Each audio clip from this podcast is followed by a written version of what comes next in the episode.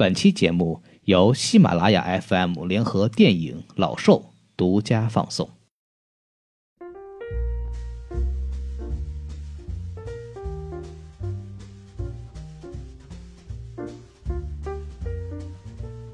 好，欢迎收听新的一期什么电台啊！我是孔老师。然后呢，目前为止只有我一个人声音啊，因为我要先说一下这个比较重要的事情，就是我们什么电台呢？这次终于就是说很荣幸呢，受到了邀请啊，代表喜马拉雅在上海独家专访了电影《老兽》的导演周子阳以及主演《新晋金马影帝》涂门老师。呃，在专访内容之后呢，有我和大老师对这部电影的观后影评节目，然后请大家注意收听。然后让我们先让老两位老师给大家打个招呼吧。大家好，我是图门。大家好，我是老兽的导演周子阳。首先，这边第一个问题是给导演的，然后事先要恭喜您拿到了这个金马奖。嗯，对，然后想这个问题可能您也回答过很多次了，但是我们这边还是要再问一下，就是，嗯、这部电影的剧本是您自己写的，嗯然后呢，就是什么样的一个契机能够让您开始就是创作这样一个故事？是嗯有什么事件或者是什么东西激发了您，然后去开始写这个剧本？嗯，大概在一三年的时候，嗯呃，我那年三十岁，然后，呃，也从一个公司离职了，然后决决定创作我的电影了。就在那个前后，大概听到老家，我内蒙古鄂尔多斯老家，嗯、呃，我熟悉的一个家庭发生的一个事件，嗯那个世界就是孩子们为了经济问题，为了利益，然后绑架了他们的父亲。嗯然后这个世界就非常的刺激我，刺激我是原因不光光是这个世界，而是整个中国社会近些来年来的经济发展。嗯高速经济发展的同时，它也出现了各种各样的社会问题嗯，啊，尤其价值观的问题。是然后你看到整个社会慢慢变成了以经济为核心的价值观，变成主流价值观，就是衡量一个人一个事儿，所有都是钱。嗯这个东西就超越了甚至什么是非道德标准，就你是不管是在城市还在偏远的地区、农村，哪怕是一个没有文化的一个老太太，她衡量一个人一个事儿，就说你看谁挣了钱多有本事，全是这样的。是这个超越了说你看那个人多好，一切就是金钱至对，那上。那种声音你完全已经听到了。嗯评价一个人是不是说以其他的角度来评价，确实是这样的。那么我觉得这个世界就像一个爆发点一样，嗯然后它已经走到了一定的，呃就是一一个很危险的一个境地了嗯啊。我之前听到一句话也是，就是这个世界上最亲密的关系就是两代人之间的关系嘛。是那么你看到这个世界已经发生到让两代人之间最亲密的关系嗯已经完全瓦解破裂了。我觉得我有必要必须做一部电影来反思这个这个问题了，而且这个问题是非常非常重要的。如果再这么走下去，我觉得很危险啊。呃，可能还会这么走下去，但是我我觉得有必要做一个电影来来探讨。那为什么会选择说使用电影这样的方式？因为我从我二十几岁的时候，从我的成长经历里边，我觉得电影是，呃，非常有力量的一个艺术的艺术表达形式。嗯它超越了从它的范围、影响力，它本身具有的力量上来讲，超越了我觉得绘画、音乐，甚至当代艺术，因为它没有那么高的门槛儿或者怎么样，它所有人都能看，它通过两个小时左右就能完全。看到一个电一个事情的表达主题，你甚至被震撼、被洗礼。我觉得电影，这是电影特别强大的、独特的一个能量，嗯，所以就选择了这种表现，这种这种这种东西。好，对。然后我们知道这部电影是您的第一部作品哈，嗯长篇作品。那就是说，嗯、对于一个青年导演来说，就是拍摄第一部作品长篇的时候，整个团队搭建啊什么的，可能都是一个会有一些遇到一些问困难的这么一个过程。那您的这个团队是怎么组建起来的？然后拍摄的过程，呃，您觉得顺利吗？团队组建其实是我有意识的，在我呃几年前，我觉得一个电影，尤其处女作，它的团队一定是非常重要的，你是得非常彼此熟悉的。嗯，我是，在两三年前就有意识的开始就是思考我的团队都是啊谁谁谁，然后就开始为这个准备了。这几年我的生存方式是靠拍广告，其实我有意识是通过它来磨合团队。哦，拍广告我，哪怕发现一些人从这里边儿，然后甚至是我找的团队，我跟他呃进行一些磨合，彼此相互更加了解。嗯所以主要的团队是这么来，我的两个副导演，我的两个副导演已经认识很多年了，我的摄影师，还有其他几个，比如说我的剪辑师也是我之前的，嗯录音师是和化妆师小帅导演介绍的，嗯嗯嗯，然后音乐是后来我我找的，主要是这么一个。所以说可以理解就是核心的团队成员都是您之前已经合作过的，相对来说啊比较熟悉的人，对对对，没是错吗，是这样的。所以就是整个团队在电影拍摄过程当中也都是很顺利的。对，比较比较默契。嗯我觉得就是整体是，如果没有这个默契的话，可能二十三天是完成不了的是，啊。然后，嗯，对，就是这样。对，因为刚刚刚好后面有个问题，就是提到说电影只拍了二十三天嘛，所以说您的这个前期准备啊，包括图门老师这个作为角色的这个准备，应该都是效率非常高的。那就是说，呃，您作为导演在准备这个拍摄，然后涂老师作为这个演员在准备角色的时候，都分别做了哪些功课，能够让这个拍摄效率这么的高？这个我来回答是吧？嗯、您先说也行。我觉得是包括我们的主创，包括我们的演员涂老师，我觉得是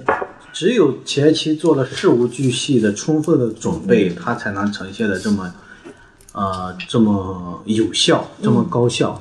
你比如说，我们从我们呃制作团队的筹备上，我从一五年的时候我就开始带我不同的主创，当时还都不知道有没有投资，嗯就已经去鄂尔多斯看见了。是，带我的副导演，分别带我的副导演、我的摄影，后来带制片主任和呃制片经理也单独看过，带美术，就是主创每一个都很熟悉的景了，已经了解到了这个。然后涂蒙老师呢，因为他整个拍摄之前他已经，涂蒙老师说一句话，我非常赞同，他说一个人、一个演员是在拍摄之前已经完成了塑造这个人物。是，就完全这个人物已经已经活了，已经在他身上了。嗯他拍摄只不过把它呈现出来，嗯没有这样的，没有这样演员的一个这么深的准备的话，他呈现也不可能这么有力度。嗯嗯，所以接下来就想问一下涂老师，就是您从拿到这个剧本到进入开始拍摄，一共有大概多长时间？然后呢，在这段时间过程当中，您是怎么样就是让自己活在这个角色身上的？听导演 的，就这段时间，您二位就是非常紧密的在沟通这个角色。对，哎他是看过《告别》一部电影叫《告别》，嗯，是，看完之后就主动联系，嗯联系我发了剧本，然后我看了剧本，我就觉得特别的好，嗯有有了密切的联系，然后有一天。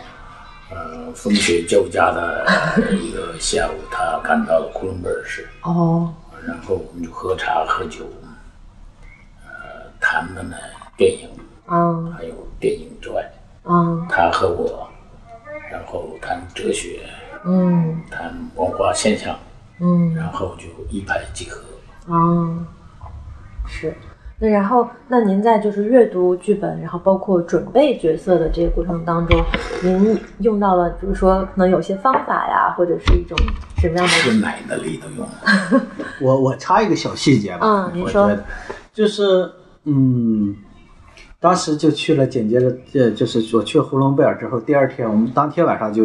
一拍即合就定下来了嘛。嗯第二天我下午就要回来了，回鄂尔多斯筹备了。中午就通光老师来接我，我们一起去吃饭。嗯然后到饭店门口有一些那个卖吃的零食，通光老师就拿一把就走，也许就是应该在门口交钱，他也不管这些，然后就边走边吃，回头说老杨。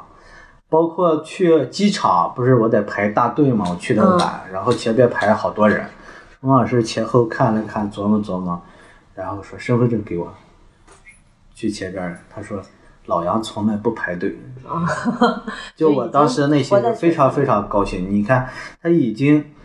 就是无时无刻不在为人物做准备了，他已经照这种人物来来整个来来活着了。嗯，就是你从这个细节就能看到，包括拍摄时在拍摄之前，他进组之后已经完全看到这个成效了，嗯可见他做了多大的努力。嗯就是这个，就是你能感觉到从这两个小细节，他去拍摄现场从来不带剧本，这是哦我觉得是一个非常优秀的演员应该具备的品质。是，我们看到无数的呃什么娱乐播报啊什么的，你看到那些演员在房车里在现场不停的翻剧本，好像吃盒饭还在翻剧本，好像是在努力的样子，是吧？是但是你看看他们努力了吗？呃，真正的一个演员具备的素养，应该是在拍摄之前已经把这些解决掉了。嗯他来了之后是怎么样完全进入人物的状态，把它呈现的更丰富、更细、更有细节、更有力量，这才是要要要要在现场呈现，嗯而不是说还还在那儿记台词，这就是非常非常好的一个一个树立的一个是的，是的啊。但是就是说，因为我们拍摄肯定台词还是有一定的要求的嘛，肯定还是要有，比如说固定的哪几句话要说。那这个台词您是在就是已经都已经在脑子里记好了，还是说就您认为老杨就应该这么说，然后您就这么说了呢？应该是老杨的话。嗯，呃我们跟导演一块儿确定，我们要讲鄂普鄂普就鄂尔多斯普通话鄂。尔多斯普通话。嗯那么它还不是鄂尔多斯话，嗯呃，应该是鄂尔多斯话呢，应该是受了山西和陕西的影响，嗯方言味道更浓。嗯那么他们要是强求自己说普通话的话，就是鄂普，啊，因为他还是要带着方言的味道、难免会带点乡音。乡音。这样的话呢，就我们确定用鄂普来说。嗯那么就是你时刻别忘了用鄂普啊。嗯，对，您您本人是鄂尔多斯人我本人是东北人，啊，东北人。啊，呼伦贝尔呼伦贝尔啊，内蒙的都东北内蒙内内蒙的蒙东北靠近东北的那靠个近黑龙江、俄罗斯。啊。然后我们接着说哈，呃，因为影片出来之后，就是好评也很多。然后老杨这个人物呢，也是贯穿影片的非常关键的人物，甚至可能有的人会说，就是影片的成功就是单凭老杨这一个角色立起来的。那您觉得就是说这个角色跟故事之间，呃，您是怎么样去平衡它？然后包括您觉得，因为剧本是您自己写的嘛，嗯那么就是，呃，对于一个剧本来说，怎么样才算是把一个人物真正的立住了？剧本一剧之本，嗯，对吧？剧本好了，我才能去嘛，是是吧？剧本好了，才有往下。对，才能有下一步。呃，对，所以说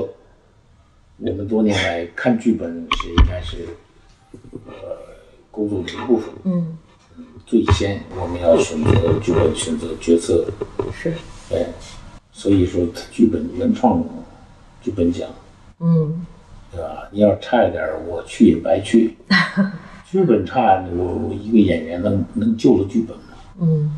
对，所以他还是呃一个好的摄制组嗯具备了一个好的主创，嗯，那班子就应该是好的，没有说班子差，片子很好。是，所以他从剧本、导演、导摄、录美，嗯对吧？呃，一个综合的嘛，它综合艺术，是，呃，也叫导演的艺术。嗯对，这样说来呢，还有一句话，选择演员的准确嗯是成功一半儿，是，这是老话，有了电影就有了这句话。嗯关键问题从我身上还是看出点儿老瘦的样子了。就您您的您觉得您的这个气质跟老寿老杨或者说老寿的这个气质是贴合的，呃，不是差远了，是吧？我一定不是老寿的命运，呃嗯但是人家从你身上可能会考虑一种可能性吧，嗯，去挖掘到这样的一种潜力可能性。可能性，嗯他为什么要看其他的片子？嗯那他看了告别，那我接着演个癌症患者不就完了？对对对，就是说，因为告别那片子里，就是虽然他也是一个父亲的角色哈，但是告别里面的那个角色跟老杨的这个角色，可以说基本上很很多很多不同的地方，完全不一样，完全不一样。没没什一么样的只是年龄而已嗯，啊。告别呢，他还是一个导演、知识分子。是，嗯老杨是个粗野的人，嗯呃，文化水准低，嗯是吧？智商也低，情商也低，嗯动不动跟路人都能干起来，嗯所以他他不同。嗯，行。然后就是还有刚刚那个后面的那个问题，就是说您觉得在剧作的过程当中，就是怎么样去描绘一个人物，他才能够在整个剧情中真正的立起来？因为我们知道现在很多电影其实最薄弱的环节就是人物刻画，是的，对，我这么多年来，我觉得也好多电影都缺人物，嗯就是在我的过程中，成长过程中，我觉得看到那些非常经典的电影，实际上留下的思想都是通过人物来留下的。是的你记住了这个人，你难以忘记这个人，尤其这个人的思想。嗯那么其实就是人物是故事中非常重要的嘛啊，它跟故事又又像又是融为一体的，它就是故事的一部分，不可能说只谈人物不谈故事，只谈故事不谈人物。是的，其实，在构建一座就水面下的冰山，嗯只有构建好这个，你才能呈现水面上边这个剧本。嗯构建冰山就是构建每每个人物，这些人物的角色的所有的他的性格、他的想法、他的经历、成长，然后他的思想的形成、他的价值观，只有把每个人物弄活了，然后写剧本儿，他每个人什么动作、张口说什么话，他都是很自然的会出来。那很多人可能这个直接就上来就想写人物，而不是构建冰山，都是上面、只是构建了上面这个都构建的不怎么花力气，那自然就不会有人物。嗯嗯嗯。所以就是，呃一是标准，二是心力吧。然后，因为刚刚我们也聊到老杨这个人物嘛，那这个人物他是一个怎么说，就是在我们现代社会的这个价值观迅速变化，然后社会经济形势迅速变化当中的这么一个可能带有一点悲剧色彩的人物。那尤其是在就是他可能也代表了我们社会当中的一群一群特定的人群，可能呃老年人他们是这样子的。那导演还有涂老师，您二位认为，就是说这样一群人应该怎么样去，呃，在现在的这个社会当中找到一个合适的定位，去与自己相处，或者说与他人相处？因为我感觉影片的最后就是结局，嗯、也是比较悲剧化的一个设计。那如果说他们想要离开、逃离这样的悲剧，那他们应该怎么做呢？您觉得？电影艺术家们只能展望，嗯期盼这些人会过得好一点，嗯期盼他们不要受物质的影响，注重他们他们自己的精神，嗯给人一个思考，一个启示启迪。嗯对，嗯，如果要是，呃，把这层乍富的人要解决他们的这些问题的话，得从政府着着手，是吧？那个住房更简单一点儿，医疗更更更好一点，嗯是吧？教育更不花钱一点，完事儿了，这应该是市长们干的事。是，那嗯导演您认为呢？就是如果这个观众够敏锐、够有反思的意愿的话，那么他其实这是看到一个反面的教材。嗯反面教材就是这个人物为什么变成这样，为什么一点点被边缘化，然后就像走独木桥一样，他看见这个人掉河里了这种感觉。嗯他他很很甚至很惨痛的，那惨痛的他他悲剧，悲剧实际上有悲剧的力量的，那悲悲剧的力量就是真实的力量，那真实的力量就是你得不这样做，你才能变好，嗯嗯这就是所谓的这样的就叫反思，就反思到这样，那不这样做怎么？那就是这样是非常自私的，大家。他的整个的社会环境都是自私的，都是欲望，呃和维护现实的都所有的出发点都这样，那不伤害你最亲近的人，伤害谁呢？嗯嗯如果不这样，那就会好一点。我记得去台湾放映完，有一个观众告诉我说，他看完这个片子，给他的爸爸妈妈、公公婆婆挨个儿打了一遍电话。嗯可能在那一瞬间、那一刻、那一天，他有这种反思的力量开始嗯形成。不知道后边会怎么样，但是那一刻是有的。我觉得，如果电影真正的力量是不要保留在那一刻，嗯而是我记得在我二十多岁，我看到真正有力的电影是能改变我对整个生命的认知的。嗯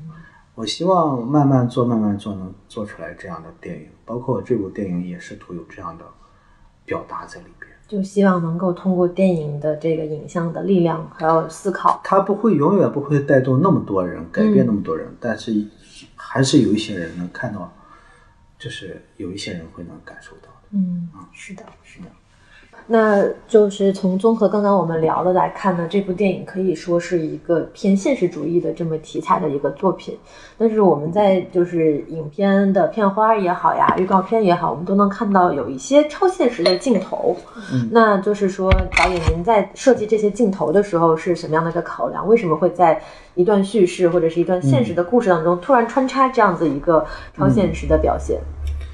做这个是有几个原因吧。嗯一是我从上大学的时候我就很喜欢库斯图里卡的电影。嗯库斯图里卡的是一个电影，是一个超现实主义大师的感觉。嗯他把整个南斯拉夫的那个景象，那么那么深邃的现实、荒诞的现实描述的那么高级，它比现实还现实，就是超现实，更加深嗯刻。鄂尔多斯就具备这种气质，我的老家。嗯他前几年的这种经济环境，他整个社会环境就有这样的地域气质，具备超现实的因素。嗯第三是我在这里边的内容上有些，比如说动物啊、鸟啊什么的嗯这些元素呢，你看到动物啊这些不会说话，比如这个鸟在这个整个一个墙里，嗯这个就是你都你可以猜测是工人盖房子把人弄在里边了，他是从里面钻进去的。实际上，他的生命在某种困境里挣扎，这个挣扎其实也是电影的主题。嗯也是生命在挣扎。比更可悲的，它是不会说话的动物，嗯那它这个自然更加深刻，它也是主题的一部分。嗯嗯所以它是呈现，它这个都是自然界的生物，嗯动物、人，还有这个整个气象，所有电影中呈现的环境，它都是一部分。那么能对这个时代更加精准的描述嗯嗯，好。啊，嗯嗯，行，那我们就接着往下聊哈，然后聊聊这个奖项的吧，金马也获奖了，然后专业的范围内的奖，嗯那就是现在片子马上就要上映了嘛，就要公映了，还有一个星期，然后那这个片子要面对大众和片子拿去参赛，面对专业的评审，在您心里头会有什么样的不同的心情吗？那就是看的人更多了嘛。嗯嗯，电影能走进电影院始终是好事情。嗯它能更严肃的电影，嗯能进行大更广大范围的传播。通过这几天的路演，我们去了，比如说深圳啊、成都、西安啊等等。嗯实际上，我发现了有很多不同年龄层次的人，他们不是艺术行业的，也很喜欢看这样的电影。嗯嗯嗯那么其实像今天这样一个环境之内，他不一定就是每天都喜欢看商业片，他也许心情各种方面他就看这样的，嗯就像吃不同的菜或者怎么样一样，但是给予他的营养能量是完全不一样的。嗯然后当然有一些人他就是不是这样的观众，嗯就是其实实际上这几年艺术电影的观众已经成型了，他有他的他有他的受众，嗯嗯，他有这样的影迷的群体也非常多。这嗯几年，一四、年以来，越来越多的艺术电影可以走进电影院，嗯你是看到它有的还取得很不错的成是绩。然后，全国艺术电影放映联盟现在票、就是越线加盟越来越多。嗯那么，这个就是一个结果。结果他没有那么多观众，他加盟那么多干嘛呀？嗯是其实就是人们对好东西，我觉得会有个基本的判断力嗯，任何一样，只要它不是麻木的太厉害的话，那您的心情就是说，因为面对专业评审跟面对普通观众肯定还是不一样的，尤其是面对普通观众是，我我们不这么划分的。嗯我们对评审来讲，我也不会抱有多大的期望或者怎么嗯样。我们自己感觉，我自己感觉是，其实这个做电影就像一个厨子在后厨做了一盘菜，嗯你做好菜之后，你不会去前台问一个中国顾客、四川顾客还是外国顾客，你问说啊菜好不好吃吗？合合你口味，你不会，你心里有数，这盘菜是什么样子的，做的好不好，你心里是有数的。嗯你不会说，呃，问问问来问去的，那个完全是多此一举。嗯嗯，所以就是不论面对什么样的受众，您心里就都是一样的去看待这个，对，就是你，比如说你做的是一个火锅猪脑，嗯呃他四川人就喜欢吃，也有好多人喜欢吃，但老外见他就崩溃。嗯呃，那你不用为这个所烦恼，嗯你不用说你票房达不到多少多少你烦恼，那你是自己我觉得没活明白吧？嗯啊，我觉得如果够清醒的话，他有他每个每个东西都有他自己的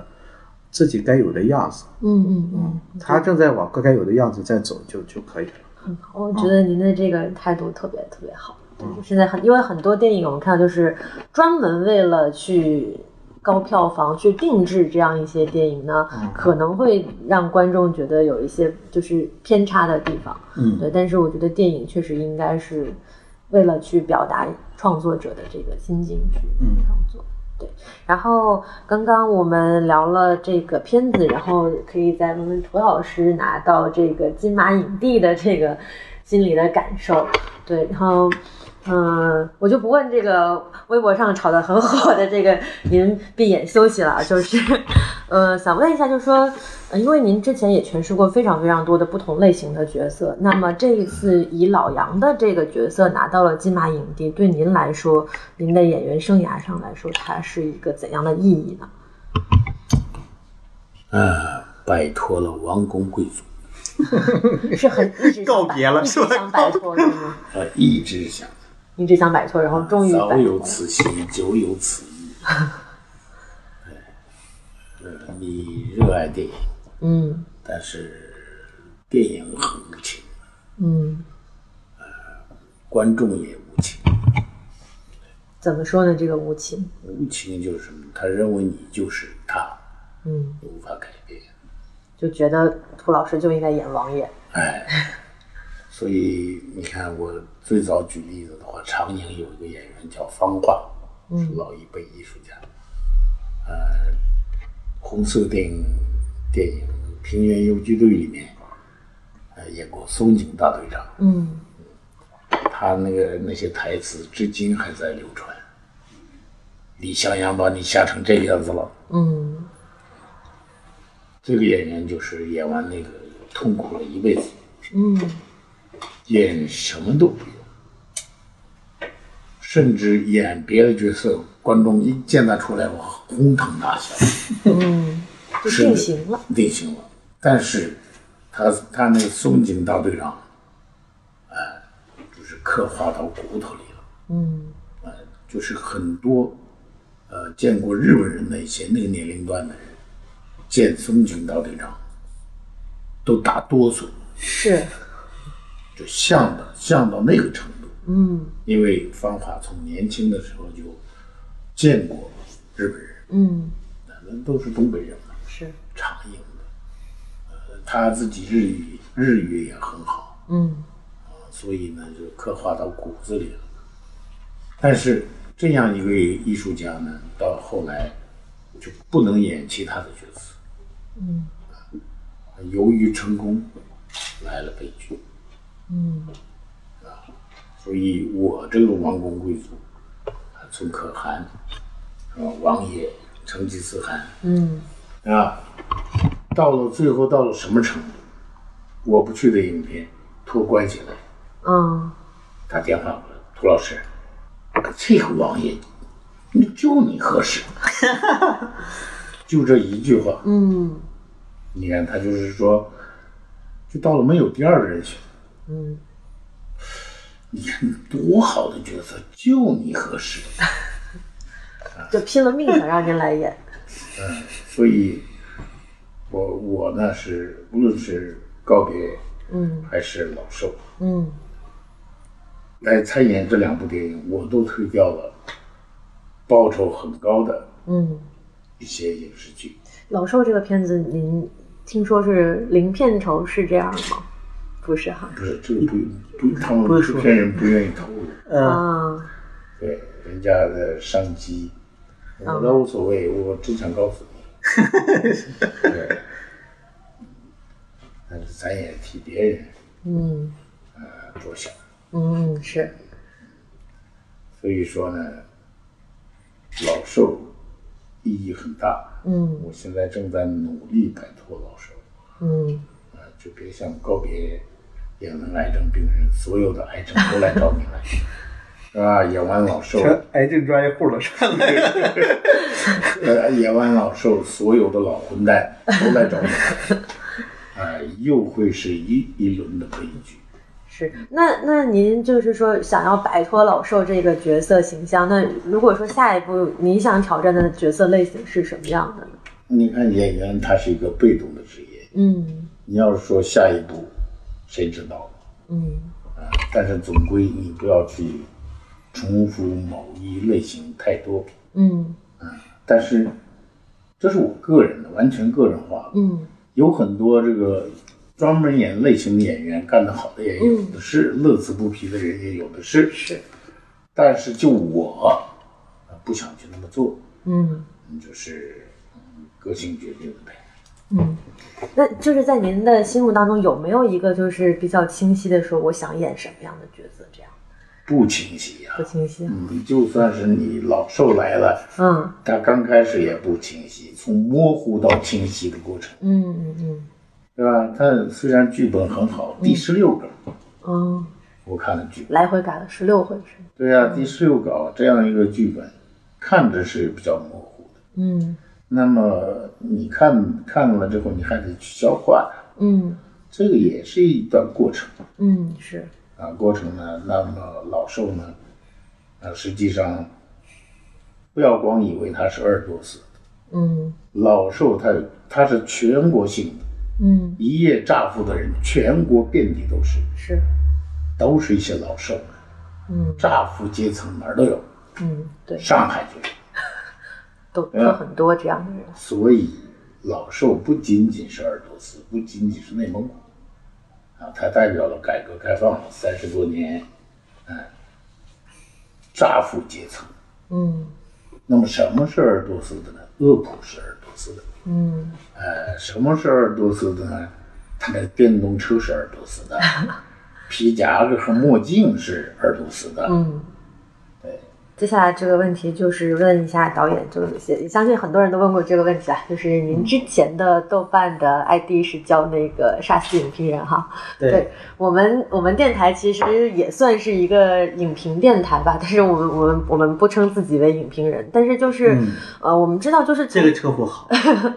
对从从电影诞生的时候开始，那肯定就有一帮人他们会去评论电影，那嗯影评人跟电影人之间就是这么一个共生的关系。嗯那就是您叫我这个名字是因有因为您对这个群体有什么想法呢，还是说您认为呃？电影人跟影评人应该什么样的方式去去相处？你看，就这个名字，就像我拍老寿似的，我是嗯拍老寿是对这些人没感情吗？对这个老杨不是，我相相反对他们有很深的感情，嗯只是我看到了里边存在的问题。嗯你比如说，我实际上内心非常尊重有独立意识、独立思想，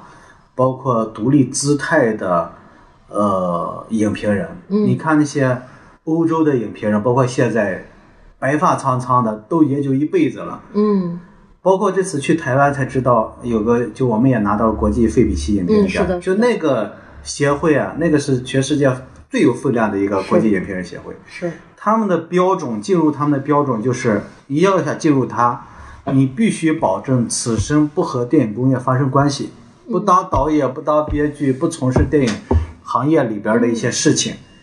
那么我们看到我们现在的那些所谓的影评人，恨不得去做发行了都，有一些已经是做发行了。做发行他能做影评吗？嗯他不得把他的发发行的片子评上贴吗？嗯就他恨不得产生密切的关系，他恨不得让你引起关注，关注了他好像他写一个东西，我听说写公众号，有的低的都两万，有的三万，有的五万，嗯嗯老他是通过这个通过这个来，呃，来来成就他自己的。呃经济方面各方面所有的种种啊嗯，他不是一个所谓独立的，他他他形式上是独立的，他恨不得跟你发生更更关切的是关系。包括我听说了一个影评人，嗯在我们去金马之前给我们豆瓣打两颗星，嗯然后去金马还快获奖了，啪打成一颗星了。这样的话，就别人关注他更多了。嗯嗯，我说我想这个名字是，就是我觉得也会，我我觉得很有趣味，很好玩，也有一种态度和震慑力。嗯，啊、不是没感情，相反是有感情嗯才这么叫它。啊就是您认为影评人就应该跟电影工业之间独立开来，让他们去以自己就的是角度，不要发生，不要在这里电影里边儿再再捞钱了，捞什么了，然后还有一边儿左手拿着，一边儿底下还底下拿着，上面还写着，那当什么影评人呢？直接来当从业者吧。嗯啊对，但是很多人会把，就是因为现在我们也知道，就是中国的电影市场包括工业都还在一个比较混沌初期的状态，分工都还不是特别明确。但是就像我自己做，嗯这是我自己一个姿态，嗯我做什么事情都得有一个有一个你该有的样子。嗯呃，你如果什么都没有你该有的样子，那我觉得就一片混乱啊、嗯我们现在就是一片混乱的一个一个状态里啊、就像什么幼儿园世界，老师不像老师，后来发现家长也不像家长，嗯那么就是这个样子。你如果你觉得还是如果能容忍这个样子，那就是这样的姿态，大家就是这么去。我觉得，我觉得可能短期不会改变。嗯我包括我现在认为，包括我的电影，包括什么现在的整个状态，这这是一个现实，但不是一个结果。嗯嗯嗯这种现实短期不会那改变，甚至三十年来、五十年来，因为全球经济现在都是迎来了叫整个这个历史时代推进到一种经济发展的这么一个状态。嗯嗯经济发展都就是利益主宰，利益是主宰就会有不平等，就会有不均衡，就会有所剥削，就会有这样的那样的事情。嗯那么我们正处处在这样的时代，那么有些我们做电影好像在时刻反思，好像跟他对抗，但是我我对这个事情是悲观的，嗯但是这样的事情不会永远下去的嗯嗯啊。究竟这个时代有多久呢？不知道。嗯嗯，明白。那我们回来聊聊国内的这个电影市场哈，就是说，呃，一七年下半年，其实我们也看到了很多优秀的国产影片，包括一些我们可以称之为作者电影的电影，在这个艺术院线也好，在大众院线也好，都上映了。那前一阵子有一篇报道的标题就是称说，作者电影扎堆出现，一个群体即将站上历史舞台。嗯那您作为这个一个导演或者青年导演来说，您您对这个观点有什么看法？觉得国内的这个电影市场对于独立电影也好，艺术电影也好，是一个什么样的态度呢？嗯，我觉得是一个好事情。嗯相比呃五年前、十年前、十五年前，呃，这种作者电影有严肃思考的电影，根本不可能进入电影院，嗯只能在非常小的小范围、小众之间在传播，嗯在在呃几个咖啡馆等等再再放映一下，就不了了之了。嗯也没给这些导演带来多大的变化，就是甚至下一步能带来一点点可能性。嗯那么整个这其实啊，这几年电影工业在发展，然后尤其一四一五年疯狂的好多热钱是进来之后，都赔钱了。嗯然后发现大导演甚至知名明星也的照样赔钱，嗯然后就清醒了。嗯不是知名明星和导演能救一个电影的，而是忽然回归到理性的整个市场。嗯哎，这个剧本是不是很好？嗯这个嗯，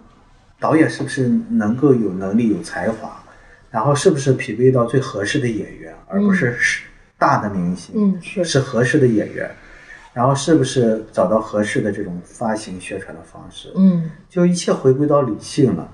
然后同时这样也资本市场啊，年轻导演有时候做的不管是商业片、艺术片，一样可以很好，嗯一样可以甚至商业片也也可以，有时候类型片也可以很好，嗯艺术片也可以很好。嗯这样的话，整个市场会变成一个理性的一个市场，嗯一个呃电影的工业环境。嗯然后甚至这些艺术片本来做着电影投资也不高，然后甚至能进入院线，然后也有一些奖项的获得，也能回收点成本，甚至有一点点的盈利。嗯，这样老板也不赔钱，甚至下一步他还愿意去做，是是嗯是，这是个好事情啊！这总比每天看爆米花洗脑电影要好吧？嗯嗯，那样不是越越乏不可救药了吗？越来越的对越啊来越，我支持。所以我觉得整体是一个好好的往好的一个方向在发展。嗯好的，那最后两个问题都是同时问两位的哈，就是说，因为就是一七年也到年底了嘛，那肯定大家也都看了很多电影。那么，二零一七年就是您自己看过的印象最深，或者说最喜欢的一部电影是什么呢？那我们涂老师先说，大佛大佛普拉斯，啊《大佛普拉斯》。嗯，那导演您呢？这非说不可嘛。就就是对，挑一部您最喜欢的。呃，嘉年华吧，嘉年华，对，是出于他的表达表达，嗯嗯，好的。然后最后一个问题就是说，呃，对于这部电影自己的作品，因为您说过就是说自己的作品一定要达到自己心里的标准才可以嘛。那、嗯那在您自己这里，这个作品你愿意打几分？十分满分的话，我不打分儿，但是我还是满意的，满意就是整体上是满意的，对，嗯，就是达到我想要的，效果，呃，对，嗯。那涂老师呢？对您的这个角色呈现以及整体电影的这个呈现，您觉得，呃，如果不打分的话，是满意，一般满意还是不满你意？是让我既当运动员也要当裁判员，是吧鬼打的好，涂老师这个回答非常好。那啊，那我最后再多问一个问题吧，就是导演，就是下一部作品是什么计划？想不想拍商业片？不想，不想，还是一个作者电影，做这电影。那下一步想拍什么类型或者题材呢？目前还是一个家庭题材，但是跟这个不一样，嗯主题是一样的，主题还是关于这个时代下的道德困境。嗯精准的描述了这个时代，呃，故事不一样，嗯嗯，然后兼具故事性、戏剧性和哲学性，这是我做的一个方向。嗯，好的。行，嗯那非常感谢二位今天能够跟我们聊这么久，嗯然后也是希望电影上映之后，观众们会喜欢这部电影。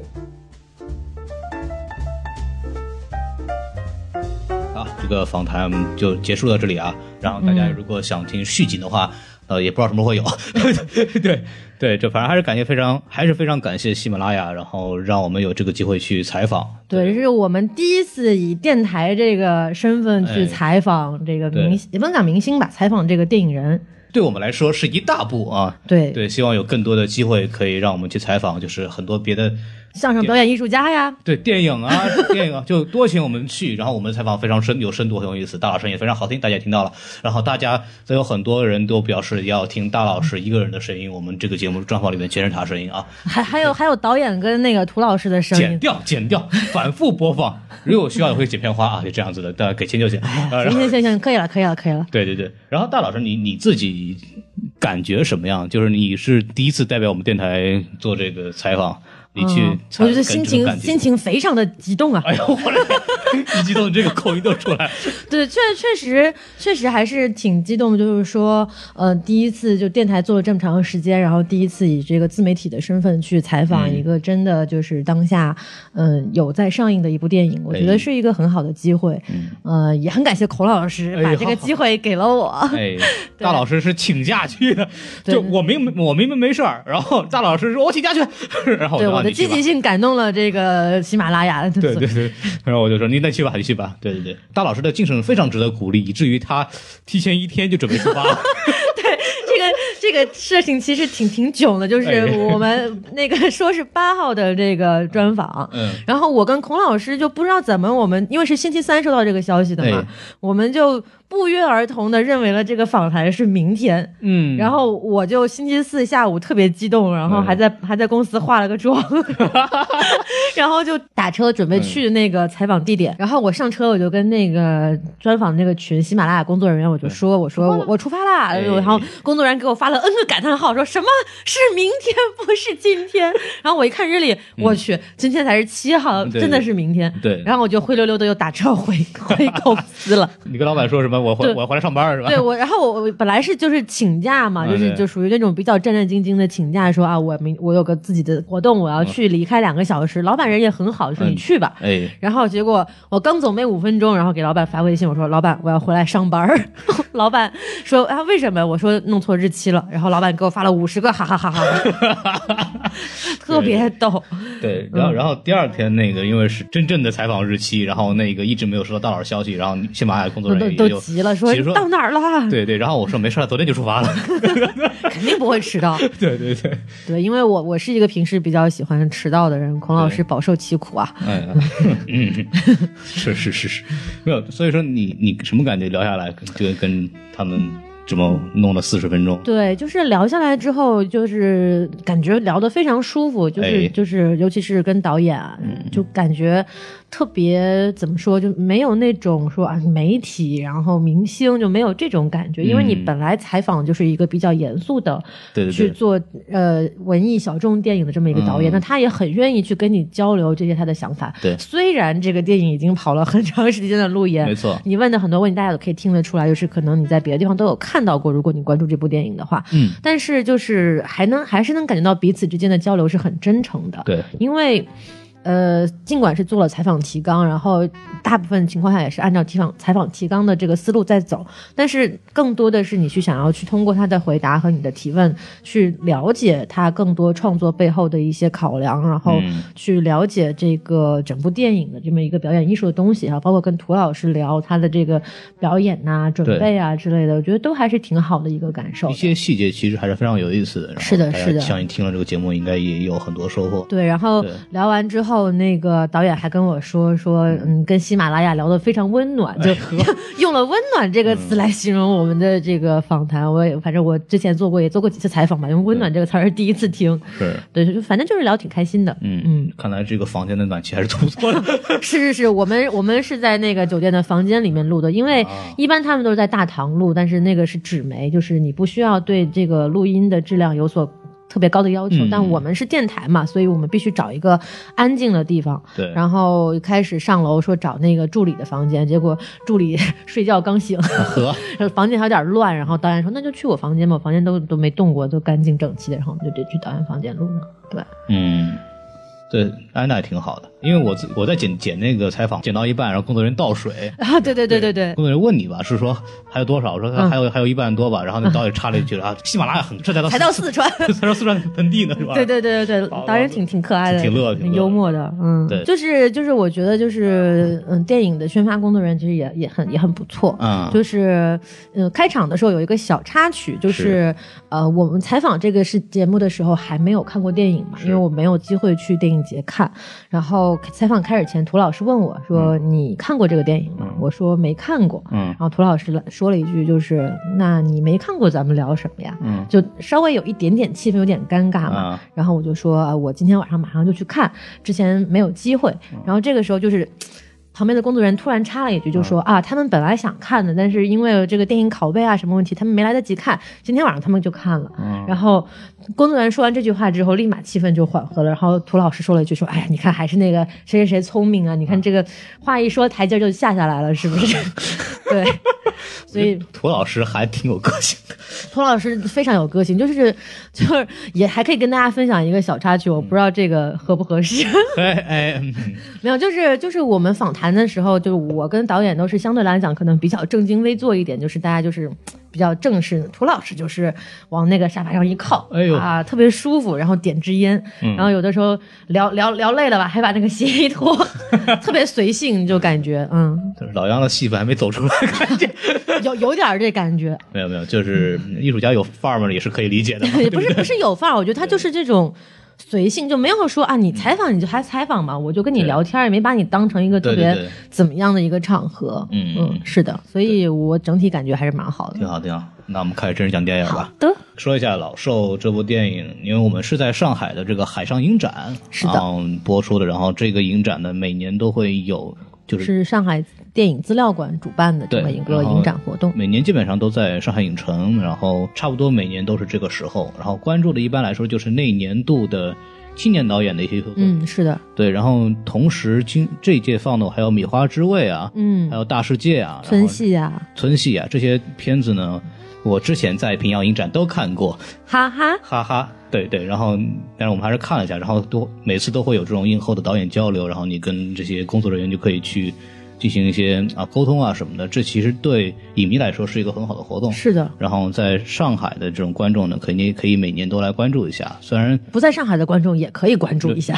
为什么我们那么说呢？因为其他的影展也会有嘛，其他地方影展会播同样的嗯哎也这些是作品。也是，对对对，然后大家可以去关注一下本地的一些电影节吧，还是能看到一些还不错的影片的。就是说，这个其实到了年底的时候，我们国内也是有很多优秀的影展的，包括上海前一阵子有这个日本电影展，嗯然后有英伦大师展，然后嗯现在还有一个意大利什么影展。对对对，就其实我们不用特别羡慕，就是国外的这个啊，到了什么奥斯卡颁奖季嗯啊，什么金球奖颁奖季，特别多好片子看。其实如果你就是说没放下对于国外大片的执念的话，国内还是有很多小众的电影节值得大家关注的。嗯，对，然后我们开始正式聊电影吧，说好很多的废话，。终于开始了。对，然后《老兽》《老兽》这部电影呢，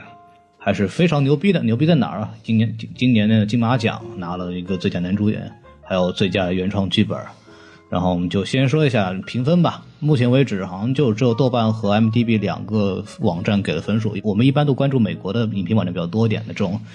亚洲电影，相对来说就是没有那么全，就拉番茄啊什么一般都都不太会有。呃，首先就是豆瓣是六点九，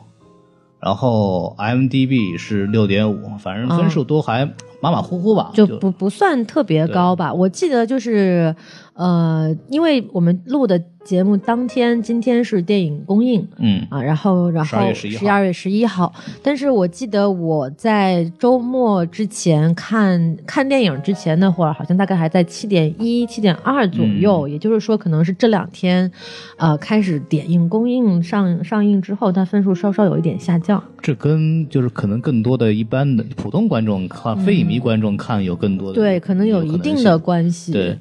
但我觉得这种片子可能就是普通观众可能也不太会关注，因为实际上目前为止，经像梵高啊，像帕丁顿啊这些片子，是应该还是占的主流的，特别像是的 Coco，特别还是 Coco 现目 Coco 前为止现在还是票房冠军啊。对，所以所以说还是这种片子的排片也不是特别高，反正大家可以去看一看啊，就可以去看看。然后我们看真实讲，我们觉得还有些定东西还是可以值得讲一下的。然嗯后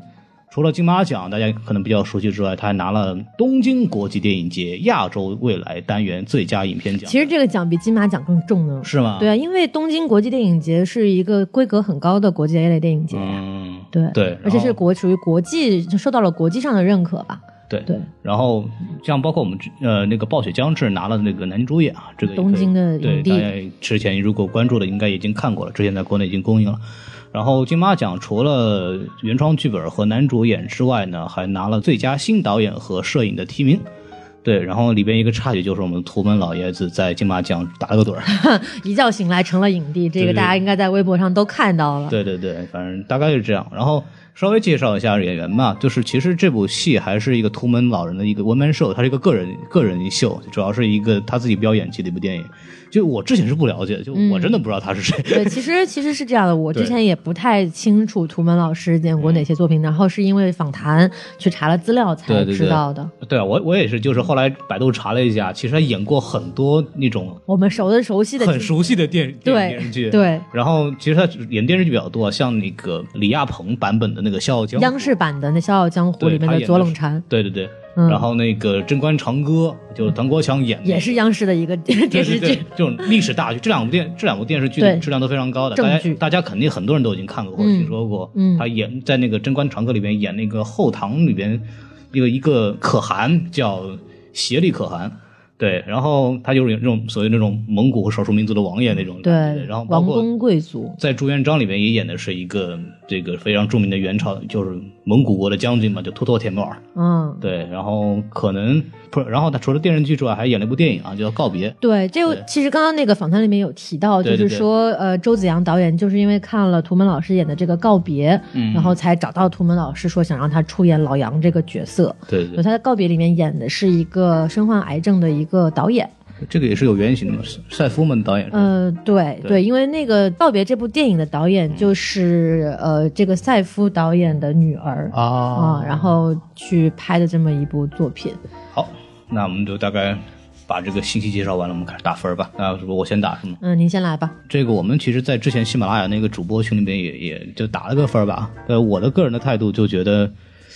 呃，我给这个题材可能要打打一个什么，我还是觉得嗯就我还是很觉现得这实种题材现实题嘛材还是非常好的，可以给一颗星儿。然后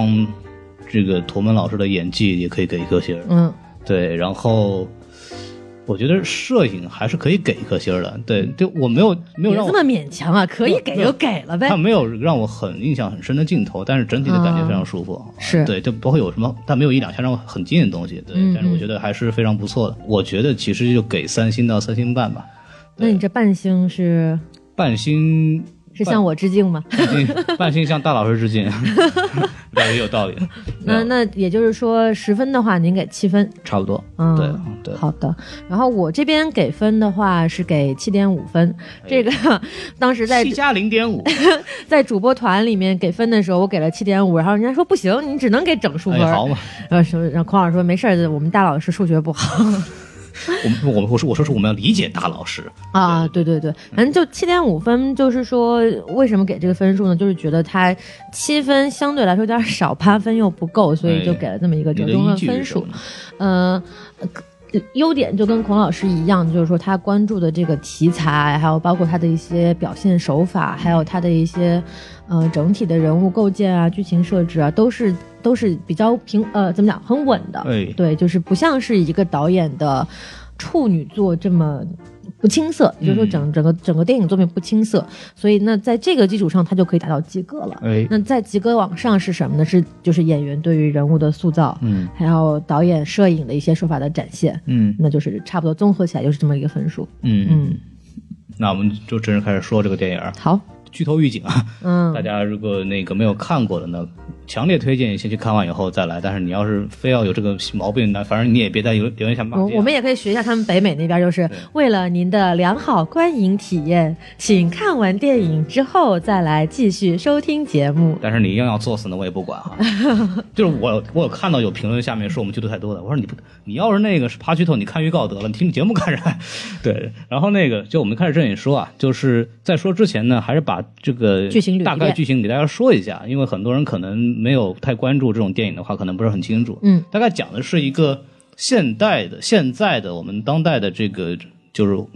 叫鄂尔多斯市，大家对羊绒衫比较感兴趣的应该都知道这个城 市。然后它也是面临的就是这种社会的急剧转型和变化，有些老的工业和一些老的那种它的生产方式，比方说放牧啊那些东西，对会有一些变化。然后是的有很多人会遇到很多问题，像本片的主角就是涂门老师演的这个老杨呢，就曾经他是一个。就我们叫乍富过的人，对，就是土豪吧，对，可以就在某一个阶段里面，可能抓住了机会，他赚了一笔钱，但是他因为现在年纪大了以后，可能然后啊包括经济的转对型，经过一系列事情以后，他现在是一个非常窘迫的这么一个人，对对然后他窘迫的同时呢，本身那种。呃，老流氓的这种感觉，这种老炮儿的 那种习性，依然就年轻时那种感觉依然保留着。是所以他是一个非常非常纠结的人物，儿女的这种关系就非常不好，因为他本身人的习性，然后他又没有钱了以后，又不能像以前一样给儿女有很多支持，或者是通过嗯对其他那种金钱手段能维维持这样很好的关系，所以他跟儿女的关系，他跟整个社会的关系都非常的错位，嗯然后非常的纠结，然后里边一个非常严重的矛盾是，他的老婆因为这个生病，所以说瘫痪在床，嗯，然后呢要做手术，那怎么办呢？就是就是家人得就儿凑钱儿女啊凑钱，一人凑一万这样子给老太太做手术。就跟老头呢，因为想帮一个朋友，以前一个年轻的时候一个呃好面子嘛，也是那种是感觉，然后就啊把那个老伴儿的钱偷了一万出来，然后挪用，对，挪用了一万出来，然后就帮了一下朋友嘛。然后哎儿女知道以后觉得非常生气，就是老头怎么这救样？命钱呢，这是对对对，这个我们在旁人看来也是不可理解的一件事情嘛。对然后就把那老头给绑架了，绑绑架完以后，老头反正也没绑好就出来了。嗯出了出来之后呢，就跟那个公安警官说：“我得不行，我得报警啊！”我说：“你们得判啊！”啊这出去太你过把分那了帮小兔崽子给我关个关个五六七八天的对对对，然后就说给判了一年，啊，判了一年以后，老头发现不行，这也不能关，也就气消了以后，就说那撤诉吧。然后因为这种这种法律程序的问题又不能撤，然后就哎，终于不堪忍受生活的这种窘迫。电影剧情应该可以说是开放结局，就是给他老伴和他两个人都服了安眠药，但是后面的结局怎么样也没有人知道。是的，对，就是一个比较悲剧吧，嗯，对，比较悲剧。然后它也算是一个一个事件、一个生活状态的片面的，呃不能讲片面片段的呈现。嗯。对，对，所以说这部片子也很有，还是很纠结的。唉，嗯，咱们就聊聊这个优点和缺点吧。就是这个片子，就正式开始聊聊故事。然后就是我我自己，我先说吧。好的，对，然后我感觉就是，就首先就是涂蒙老师的演技呢是非常好的。是虽然说在采访里面就是说，可能他跟他之前演的那个什么赛夫什么东西可能差距比较大，对啊，是，但是他，我觉得跟这个这个老杨这个人物跟他本身的这种形象还是很契合的，特别是他之前演将军、演王爷的那种就比较多多，所以真真是就是戴上那墨镜， 然后坐那个小小电车上面，嗯小小电轮上面，然后那个感觉就是那个范儿很足，就是他那个感觉就是很真的就是这个人曾经就是有有有过曾经气牛逼过，有过地位的那个感觉很出来，然后嗯，包括他整个人那个那种那种窘迫的这种感觉，这种表现，窘迫的感觉是，就是你说他这种微小的眼神眼的神，对惊错，然后对对，包括那彷个徨，走路的那个状态。就嗯，如果看电影的话，可以去感受一下这种表演，确实是非常非常赞。然后除了图们自己的这种表演之外吧，我觉得嗯就是导演在很多细节上也把这个人物塑造的非常好。哦，就因怎为么因为这个老杨这个人，他就是老流氓嘛，老流氓这种感觉就是有很，比如这一个很典型的特点就是能贪小便宜的地方他一定会占的。说哦，就一开始里边有一我印象非常深，就是那个打麻将的那个戏，然哦，后就帮人在那打麻将，然后就赌钱嘛，就是所以老头儿没事干就混赌场，这个都很正常。但是很好玩的是，他之后因为一些事情去取钱，嗯，然后，然后取钱的时候，取钱完了以后，因为后头有一个小伙子对他态度态度很不好，想催他快点结束嘛。嗯然后他出来以后，从兜里面掏了麻将牌出来，然后把哎那个银行的那个取钱那个柜台那个门给卡住了。 对对对。然后这里这里其实有两个点，一个就是他这种作为一个就小小市民的那种心理嘛，就是你这儿这儿欺负我一下，我一定要马上讨回来还你一下，对对对，还有一个就是他出老千。啊，对麻将桌上对对这个不安分。这个我相信很多玩过牌的人，其实对这个还会会心一笑。看到这个是人人物塑造在细节上还是有的，因为如果没有这些扎实的人物，就是动作呀，还有情感的设计，他也拿不了金马的这个最佳原创剧本奖对对嘛，嗯对吧？对就是剧本本身还是比较比较平稳、比较扎实的，嗯，嗯。那大老师，你你你你怎么看？就是，呃，顺着我刚刚说的往下讲，就是这个剧本，我觉得，嗯、有好有坏的地方。缺点我们一会儿放后面的时候，先说它好的地方。嗯，就是，呃，好肯定是好在就是说他对老杨这个人物的塑造相当的这个比较全面了。嗯，就是呃，他有这个现在就能看得出来，他曾经有过钱，然后包括台词里面有带出来，比如说他跟那个卢布森在那个呃那种什么烂尾楼那地方撒尿的时候对嗯说，这地方我还投过钱呢。然后还有包括一些周围人对他反映说，哎，杨老板怎么怎么样，对那能看得出来他曾经是有过钱的。那通过一些细节，比如说他，呃。对这个售楼人员的这个反感、不尊敬，还有那个，还有那个，就银行取钱那个镜头，其实除了表现他出老千什么之外，还有就是说，给我们看了他银行卡上那个数字，啊，七十五，嗯七十五块钱，就那个是真的，一下子非常直观的表现出来，这个人他现在生活是一个什么样的状态对。嗯然后在后面的年轻人，呃，催他的时候，他还说。你急什么急啊？等我取完了，你再你再进来。因为但大旗上实际上没有什么钱可以取了，他还是要就是硬撑着这个面子过去。嗯所以在这种细节表现当中，一下就把这个人物给立起来了。嗯，嗯对，然后呃，其他的几个人物设置也都就是说相，每个人都有不同的一面，比如说大儿子和这个大儿媳一家，可能就是儿子还是很看重妈妈这个病情，但是儿媳可能就觉得说，啊凭什么呀？你你那个你们家那糟老头儿什么都不干，就光吃喝嫖赌，然后凭什么要我们出钱？没错然后二女儿呢，就是那种又觉得爸爸不对，但是又比较犹豫，不想参与这个绑架。嗯然后三女儿呢，就是嗯，小时候爸爸妈妈最疼她，然后她最想帮这个忙，但是也是因为丈夫的原因，还有包括他们生活在外地，他们有一些不得已的事情，因为有小孩子嘛，对小孩小孩子还很小，要养养小孩儿，所以每个人都有自己的困境。嗯，然后那这些困境叠加在一起之后，就是导导致了一个不可避免的悲剧。但对，那其实这个剧情还是很，除了很巧妙，其实也也很现实也好，就是里边有一个很多的前提，我们大家一定要注意，就是老杨在有钱的时候，其实这是他是的儿女的这个不是买房子花的钱啊、对，就是这些儿女的这个成长和对到了现在这样的生活状态，其实第一把手还是是老老杨杨推的，对就对帮他们走到了今天这一步。没错，但是反过来，现在可能遇到问题了，儿女犹犹豫豫的，就不是很愿意去无私的奉献出自己的一些东西，然后包括最后绑架父亲这个事情，都对对，但是而且这个是一个真实事件改编的，这个很有意思的就是他很平衡，就是你不能说老杨是一个完全的坏人，对，你也不能说他的子女就完全不孝。当你的父母亲做错了这些事情以后，嗯你应该怎么去面对？对，这个是很麻烦的，就是到底回报的点和界限到底在什么地是方的？这个其实是当代中国社会一个非常非常重要的问题。对这个很多的家庭的纠纷其实就在这个地方，因为它是就是中国的这种传这统，是传统的道德伦理观跟现代经济社会形势的一种不融洽的对地方对所对的体现嘛。这就个是让我非常的难受。所以这方面来讲，这个剧情设置的真的非常好，就是你是一直揪着他，而且你没有明显的就是说你会轻易的倒向哪一边，对，就是因为双方都情有可原。可能对于我们这个年纪就的观众来说，还相对来说可能带入共情的，呃，会少一点。但如果对于可能说已经有家庭、有孩子的嗯八零后那些八零后这样的人来讲，可能是真的非常有共鸣，尤其是可能不是生活在一一线、二线城市，嗯可能就像鄂尔多斯这样，可能二点五线甚哎至嗯三线、四线城市这样的人来说，他们更有这样的感觉，因为、呃，比如说家里现在可能将经济条件不是说特别好，但是自己在外面也是好不容易刚刚好、将将好够能够自给自足的这种小康生活也好，你说中产阶级也好，但是。整个家庭的核心压重担是压在你身上的，对，所以说你必必须去选择跟权衡你自己的生活、你下一代的生活和你的上一辈的生活。没错，一个人要负担三负担三代人的这个命运，非常的沉重。嗯对所以说，我觉得导演能够在这么多的社会事件中抓住这一个点，我觉得还是相当敏锐的，就是这个现实题材抓得很好。嗯嗯，特别是就是三个儿女就是这样子的这种状态，每个人的家庭状况还不太一样，对然后互相之间其实还要真的就得讨多价还价多那两千块、对三千块，就少不的行了，对对那种那种感觉，这个很真实，很小真实市民、很市井的感觉。对对，就是其实看的时候还是非常非常揪心的这个状态。就是还有再提一下，就是片子的整个影调，嗯就是因为它是在好像我记得没没错的话，应该是在三月份还是几月份，反正是一个冬天的时候，因为片子呈现也是嘛，嗯就是倍儿冷呃很冷的一个天气，就这个冷的这个季节选择也是就是表现了影片的主题嘛，还有啊包括我们知道这片子是二十三天就拍摄完成了，非常的快，啊、嗯也是怕冷，对，也是能嗯也是看出冷，。来，能看出来待不下去了，对， 对，然后就是呃，我觉得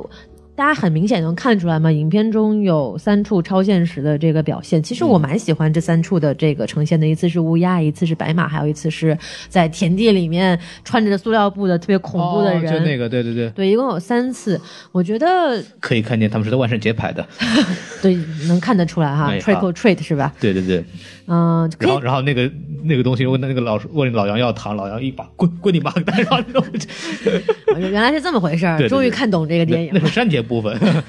对，然后我就想说，导演在访谈里也说了，然后自我自己的感受也是，就是在这个地方插入超现实的东西，特别是第一次出现是乌鸦的时候，我嗯真的一点都没觉得这个突兀。就我不知道其他人怎么看，但是我觉我得我特别喜欢那个，对，我觉得很我特别喜欢顺畅，这个就是你一下子就把那个人物的那个状态用这样一个动作和这样的一个镜头语言去表现出来了。就是他们那个和那个卢布森两个人去洗头房消费对去了，对，然然后大清早起床前，然后他听见那个墙里头有动静，然后对起来把那墙扒开，然后从里面抓出来一只乌鸦给放飞了。这个镜头会让我想起来《鸟人》里面的一些一些镜头安排嘛。哦，对，就比如说有一只鸟儿什么飞飞，我忘了好像是有一个什么飞起来了，然后他的那个鸟飞起来，然后他人不是呃，他就他人就落下去了，对对对，就特别有这种很明显的人物跟人物之间的这种隐喻的关联，我觉得特别好。呃还嗯有那个，我们之我想起来，我们之前上次看那个《木星之way》的时候，哎记得那个小小男孩儿那个被哦追捕的那个，对那个所谓猫和那个鸟的鸟那个鸟和之间的关就系，讲的那个警探和跟那个小男孩那个主演之间的这么一个追捕关系。是的，是的，对对对就用动物的形象跟你这个人物形象去嗯相互呼应，其实现在是挺常见的一个手法。但是我觉得这，因为它是一个现实题材的东西，嗯然后你把它融合起来之后，会让你在那一瞬间有一种惊喜，或者说是能够触动你的内心的感觉。导演做的非常好的一点就是，整部电影通过很多其他的一些细节和内容，把那种窘迫的那种气氛描绘的非常好。对一个乌鸦这是一个非常明显的，因为因为那个乌鸦在墙的另外一头，就是你得挖好久，你知道吗？是然后那个声音一直，乌鸦在那个啄的声音一直有，然后老羊在挖的那个声音也一直在，然后这边两边都嘎吱嘎吱嘎吱嘎吱。给哎你非常焦虑的感而且觉。他也没有做任何省略，就是把这个过程全程给放那儿就拍下来，愣看了三分钟，他套鸟窝那种感觉，你知道 吗？就那种声音一直都不舒服不安的感觉生理上的不舒服的感觉。对，还有之前这个他在取钱的时候，跟年轻人身上催他快点那个地方也是敲了好几次门，在那一瞬间我已经感觉到他那个导演在故意的做一些这样的处理对，。故意去刺激观众的这种感官。对，这个其实，在很多电影里面非常常见，尤其在音效部分，其实，呃，我看了一本书，就是讲动作电影设计，嗯然后它里边就《绣春刀》嘛，《绣春刀二》里边流星锤那那个戏，是我就记得在那个锦衣卫的大内里边，他是铺那个白沙子的，嗯那种碎石。是的，我想这这种这种行为其实是很现代的一种装饰 方嗯法，然后让我觉得就非常奇怪。但是后来就导演在那个他自己写的那本书里边做过一个解释，就是说为什么会铺那个白的碎石头，因为这在刀划过石头的时候会加一种独特的音效，可以增加整个动作戏的层次。所以这种通过其他的元素或者是声音来来控制或者营造气氛的这种手法，其实是一个呃非常有意思的一个东西。大家可以在看电影的时候可以多关注。对，这个其实我们之前也聊到过，就是呃，萨利机长嗯有有体现过这样的，还有包括天才枪手，对其实也有这样的声音上的处理。有就比如我们有说到它增加这个纸跟笔的摩擦声音啊，还有一些呃你呼吸的声音，就是嗯都是在音效上去增强观众对于情境的代入感。对，大家也可以去听一下我们之前关于讲八月的那个音效的这那个节目啊。是对对，就是音效设计师到底会做什么工作，大家可以去关注一下。好的，对，对，然后接着讲就这说那个个。意象的事情嘛啊。接着说这个白马的事情哈对，，白马非马嘛。然后就扯远是，呃，很多人可能包括孔老师在现场也提了这个问题，就是说这个白马的代代表什么？嗯然后当时孔老师问我，我就跟他说，就是老杨的这个自我意识的一种投射。哎，然后，呃，其实就是说，因为那个马它是拴在树上不能动的，嗯然后而且是在一个冬天的环境里面，它没有粮食，嗯，所以说，呃，而且包括导演的镜头给的也很明显了，比如说他先特写了这个马的眼睛，然后是又特写了老老杨杨的的眼眼睛睛，哎那这一下你就明白了，说啊，对这个马就是老杨。呃你你是我，我就是你啊。对，就他就是表现了一种，他就是一种困兽嘛。这电影的这个名字叫老兽嘛，对那他也就是一个老的困兽，就像这匹马一样，在一个很恶劣的自然条件嗯下，然后我们还不拥有自自己选择的这样一个自由，对，而且是那种困兽犹斗的感觉。对就是对在那还在就那最后的还在那挣扎还在那争紧那个人。对他一因为他整部电影一直在折腾，从这儿借钱，从那儿借钱，嗯然后要要补这个，要弄这个，就这这在折腾，折腾的又不是地越来方就越来越糟，越来对，越糟。这然后种感干脆觉就选择了逃离这个社会，就远就离开这个这个世界，纠结这种挣扎的感觉，其实通过电影的小细节设计，其实非常非常的好。体现嗯对的对。然后第三处超现实就是说一个那有点恐怖啊，这个地方。哎，就是一个穿着白色衣服的人在鬼田塑料袋，感觉那个。对对对，特别像万圣节，哈，嗯就是在那个田地里面以非常奇怪的方式扭着自己的身体，就哎有点像一个僵尸或或者鬼魂的感觉。嗯但是导演后来解释说，这个是呃当地的一种习俗，就是说哦在冬天的时候，人们穿着这样的衣服去抓那个田里的野鸡，好像是。嗯，对，然后呢，就这个也是很明显的，因为这个镜头是在老杨骑着那个小电动车，对，从镜头前走过，然后走过之后镜头没有动，定在那儿，然后我们才注意到背景里面有这么一个人。那他其实也是表现老杨当时的内心的一种挣扎，就是说他很，呃，他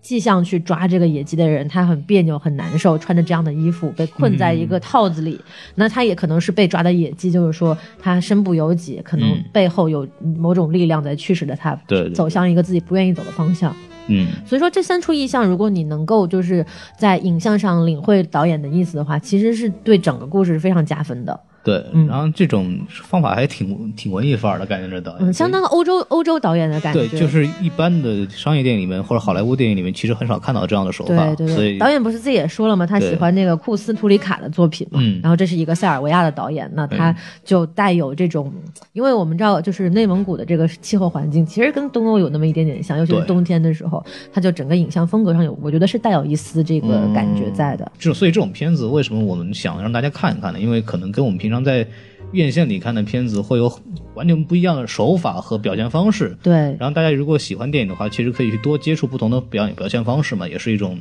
嘖猎奇的心态也好，也对，可以多对学习学习。就是我觉得文艺片跟商业片的。怎么说呢？也不能讲区别吧，就是对不同就在于文艺片，你有很多可以去发掘导演用意的东西，没包括错嗯镜头语言、剧情设置、人物台词等等等等。对嗯那商业片，尤其是像漫威这样的电影，可能它就更更加套路一些，没有那么多的细节可以供你去挖掘。嗯，所以我觉得两者互互相并不矛盾吧。对就是说，一方面是感官刺激剧情的这个跌宕起伏，另一方面是可能相对比较平缓的叙事，但是又有很多小的点值得你去思考。那我觉得两种电影大家都可以去看看，互相对比一下，然后你会对这个这个东西有更深的自己的理解。我觉得这样挺好的。对，而且其实那种我们讲的院线大片的导演，其实也是从小众的慢艺慢术慢慢片或者成是长起来的，那种他们成长起来，所以可以看到有些艺术手法呢，是先是从独立电影里边先对运用起来的，是的得到很多人的肯定或者是熟悉以后，才慢慢的运到商业商业片里面去。所以你可以看那种小片子，你可以看到一些比较领先和先进先或锋者的是一些对探索实验性的一些手法，是的这也是的很有意思的一件事情。没错。嗯嗯，行。就是我还有一个优点想说，就是一个也是一个细节吧，嗯就是老杨趟水的那那场戏，哦，就是他被打了之后，不是就拎着那个女儿给他的这个嗯一包烟和我特五别百喜欢块钱那个特别喜，欢然后他就被他就跳车，然后袋儿被扔出去了嘛，对，然后他就要去捡那个袋子，然后他就过不去那个河，啊、想了各种办法，拿棍子伸，然后拿脚趟都不行，然后最后只能啊，我就用我的脚踏过去，然后把袋子捡回来，然后再踏回来，然后这个整一个镜头，镜头就是卡在河中间没有动过，对，全程就是你就跟那个掏鸟一样，对对对，你全程就是看着他，哇，真的很难受。你特别想去帮他，说我我能帮你把这个袋子捡起来递给你，但是你不能，你就只能看着他这么窘迫的用最原始的方法去解决这个问题。那个时候你心里是很难受的，嗯对但是这场戏又非常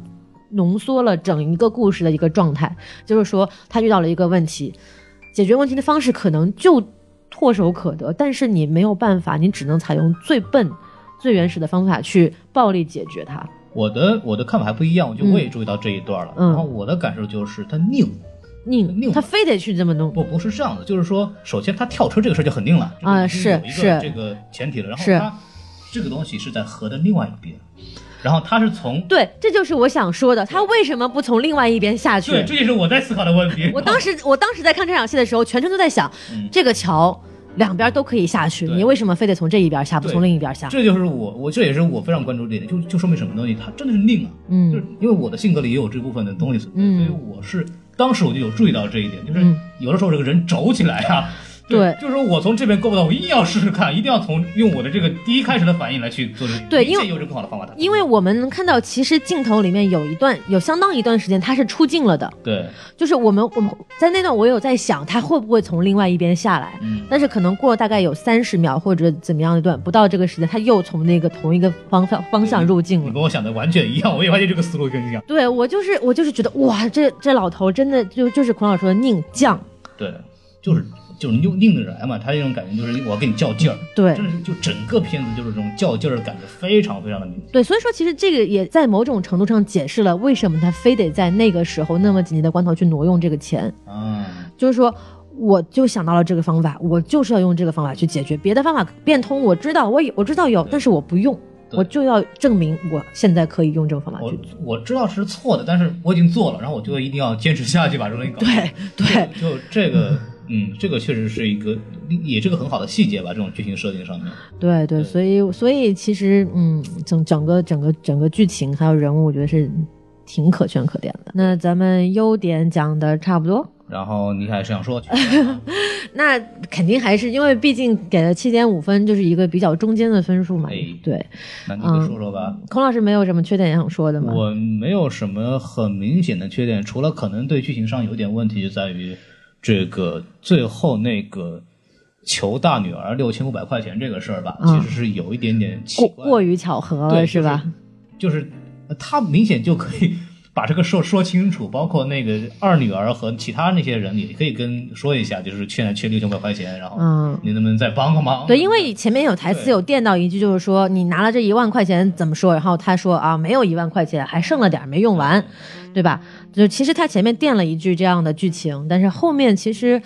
但我也能理解了，就比如说他就是这么一个性格的人。孔老师，你还说呢，您自己也是这样的人， 就是遇到什么难处了，他不会说张口去求人把自己的窘境说的这么明白，对，他就会用一种，就比如说他去那个榆林去找他的小三女儿，嗯，说哈、我我有朋友在这儿啊，哎嗯我住的很好，怎么样？就是那种虚张声势，就是维护自己的面子，维护自己那最后的那一点自尊心的那种感觉。我觉得其实是可以理解的。这个嗯对，而对，那其实还有一个问题，我是不太不是很爽，就是他的先提条件就是他偷了老板的一万块钱，就是去救命的钱，嗯，这个我觉得太太没有人性了，就是。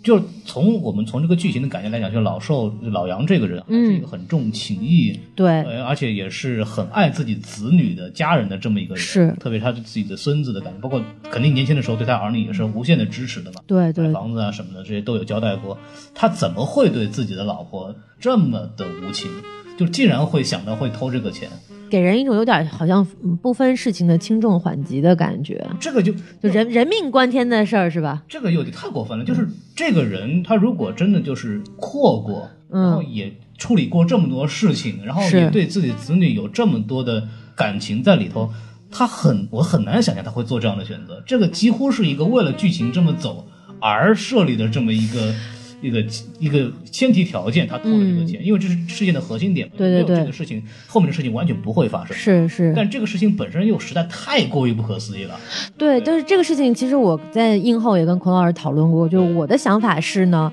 呃，他当时呃本意是肯定没有想要挪用这个钱的，然后但是呢，他把骆驼卖了，对他把骆驼卖了，然后牛也还没买 到，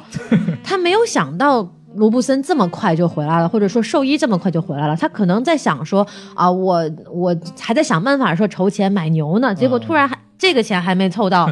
老婆要去做手术，而且人又回来了，那骆驼没了怎么交代啊？周转不开，只能说哪儿有钱我从哪儿抠一点儿出来这嗯样子。对，因为其实后面一个点其实很奇怪，就是他因为最后面回到家庭，还是跟那老婆虽然瘫在那儿吧，但是还是表白了，就是说我还你是是特别爱你是我生命中最重要的对 人。我看了觉得，哎，你早该干嘛的了？我这种感对觉对对，就如果是你生命中最最重要的人，你怎么还会挪他的这个救命钱呢？对，这就是他这种人物转变非常的奇怪，冲我觉得不太冲突设置是稍微有一点点不太刻有意点了。刻意。然后导演其实当时我记得也有人问这个问题，然后嗯，他的回答就是说，老杨因为曾经有钱过，所以他觉得这不是事儿。 他的生活习惯还是那个当时那种，他或者说他努力的想保持那样的潇洒的状态，是然后就觉得啊没事儿，反正当时也是这么挪过来的，这次也有办法什么的，对有这样子对，的一个在，我我觉得导演这个解释还是说得通的。说得通，但是还是让人有会有想不通的地方，会出戏嘛？对对对，那说到这里，其实我就可以来接着说说这个剧本上的缺点了。好的，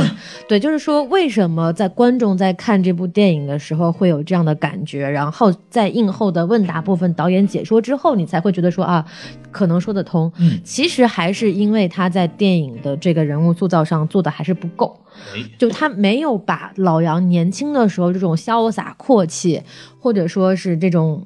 嗯，做生意的这种头脑表现出来，他没有太多的去展现这个人物身上可爱的部分。我记得有一个地方它是有的，就是在那个买奶牛的时候，啊那个人说了一句说没没有你砍那么低过， 就是对，就是还是能够展有很少很少的篇幅只去字片语有一些展展现了一点点，但是不够，对没错没有让观众能够很完整的建立起来老杨曾经的辉煌的这一面，嗯还有包括现在的老杨可爱的一面，他对没有去展现。所以说人观众跟这个人物之间产生共情或者产生连结的这个呃东西就比较少。就是我其实让观众很难站在老杨这边来思考问题。是的，是的。然后突然最后那一下说啊，你是我生命中最重要的人，突然又转过去，就是强行要把观众带入他的那种呃心理思考的那种感没觉，错所以说你会觉得比较比较突兀。那对比一下《海边的曼彻斯特》，一个拿了奥斯卡最佳原创剧本，一个是金马奖最佳原创剧本，而且这两个故事讲的都是一个相对不怎么可爱的人，然后一个家庭悲剧，所以我觉得这两个剧本之间还是有一些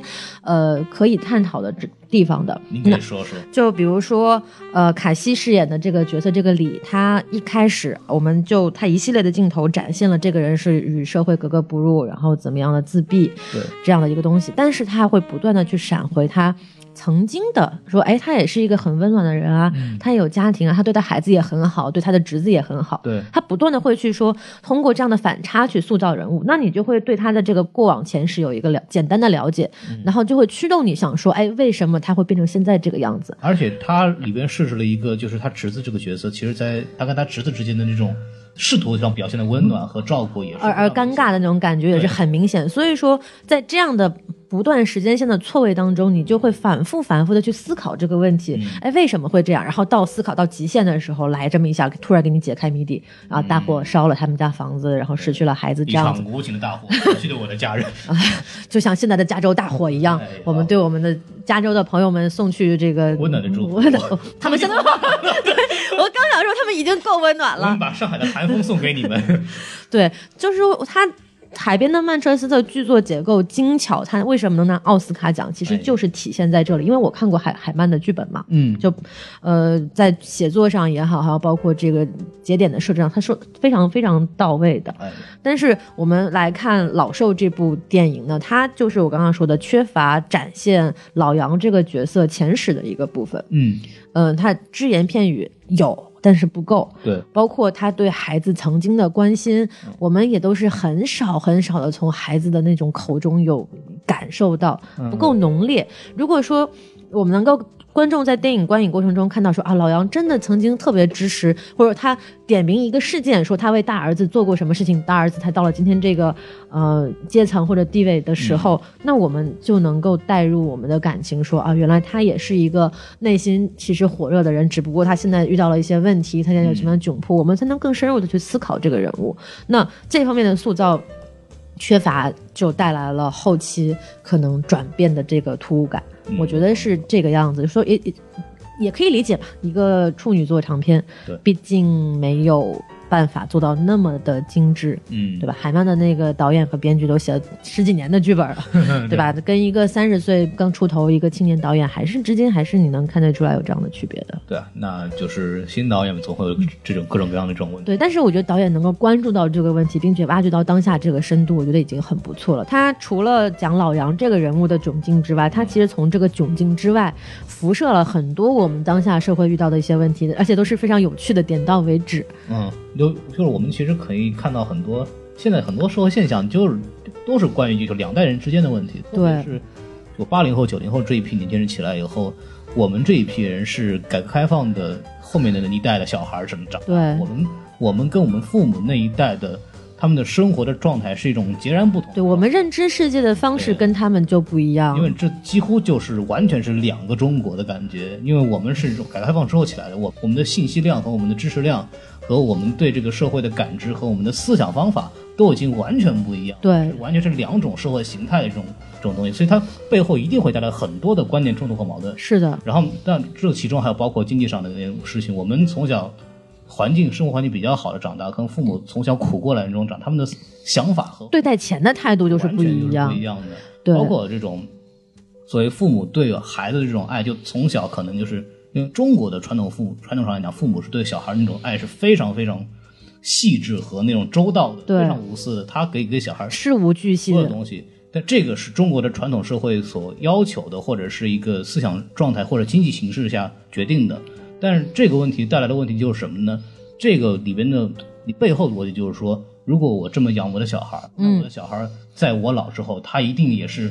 全方位的、完全会这种全心全意的来孝顺我。对，就是我有什么你都必须要满对，足这，是传统社会下的一个经济，中国传统的经济形态的一种带来的家庭观运念作，方式。对但是因为现在的社会变得更现代，包括我们这一代可能想法就完全不一样，对美欧美的这种思想方法可能更熟悉一点。那么父母从小孩那边得到的东西，就不是他们小时候的那种思维方法来嗯，期待他的东西期待会不一样。对，所以说这会造成就是觉得儿女为什么没有那么全心全意照顾我，然后为什么就是搬出去以后，然后就不管我了，对就，就像那个电影里面特别特别明显的一句台词，就说啊，为什么我为什么？因为我是你 爹。对这种话，其实我们都已经很经常听到，对不对？对就是说，父母让你做什么事情，其实没有为什么，嗯就你非得要问为什么？因为我是你妈，因为我是你爸，就就是一条逻辑盖掉所有的逻辑。就是我在你小时候做你做那么多事嗯情，我把你所所有的事情都在全心全意的为你好，你回来你应该对对我好，就是我想要什么。你凭什么顶撞我？就类似于对这种感觉。这种东西就就是观念冲突很明显，是就就很很很很真实，然后其实也是非常矛盾的地方。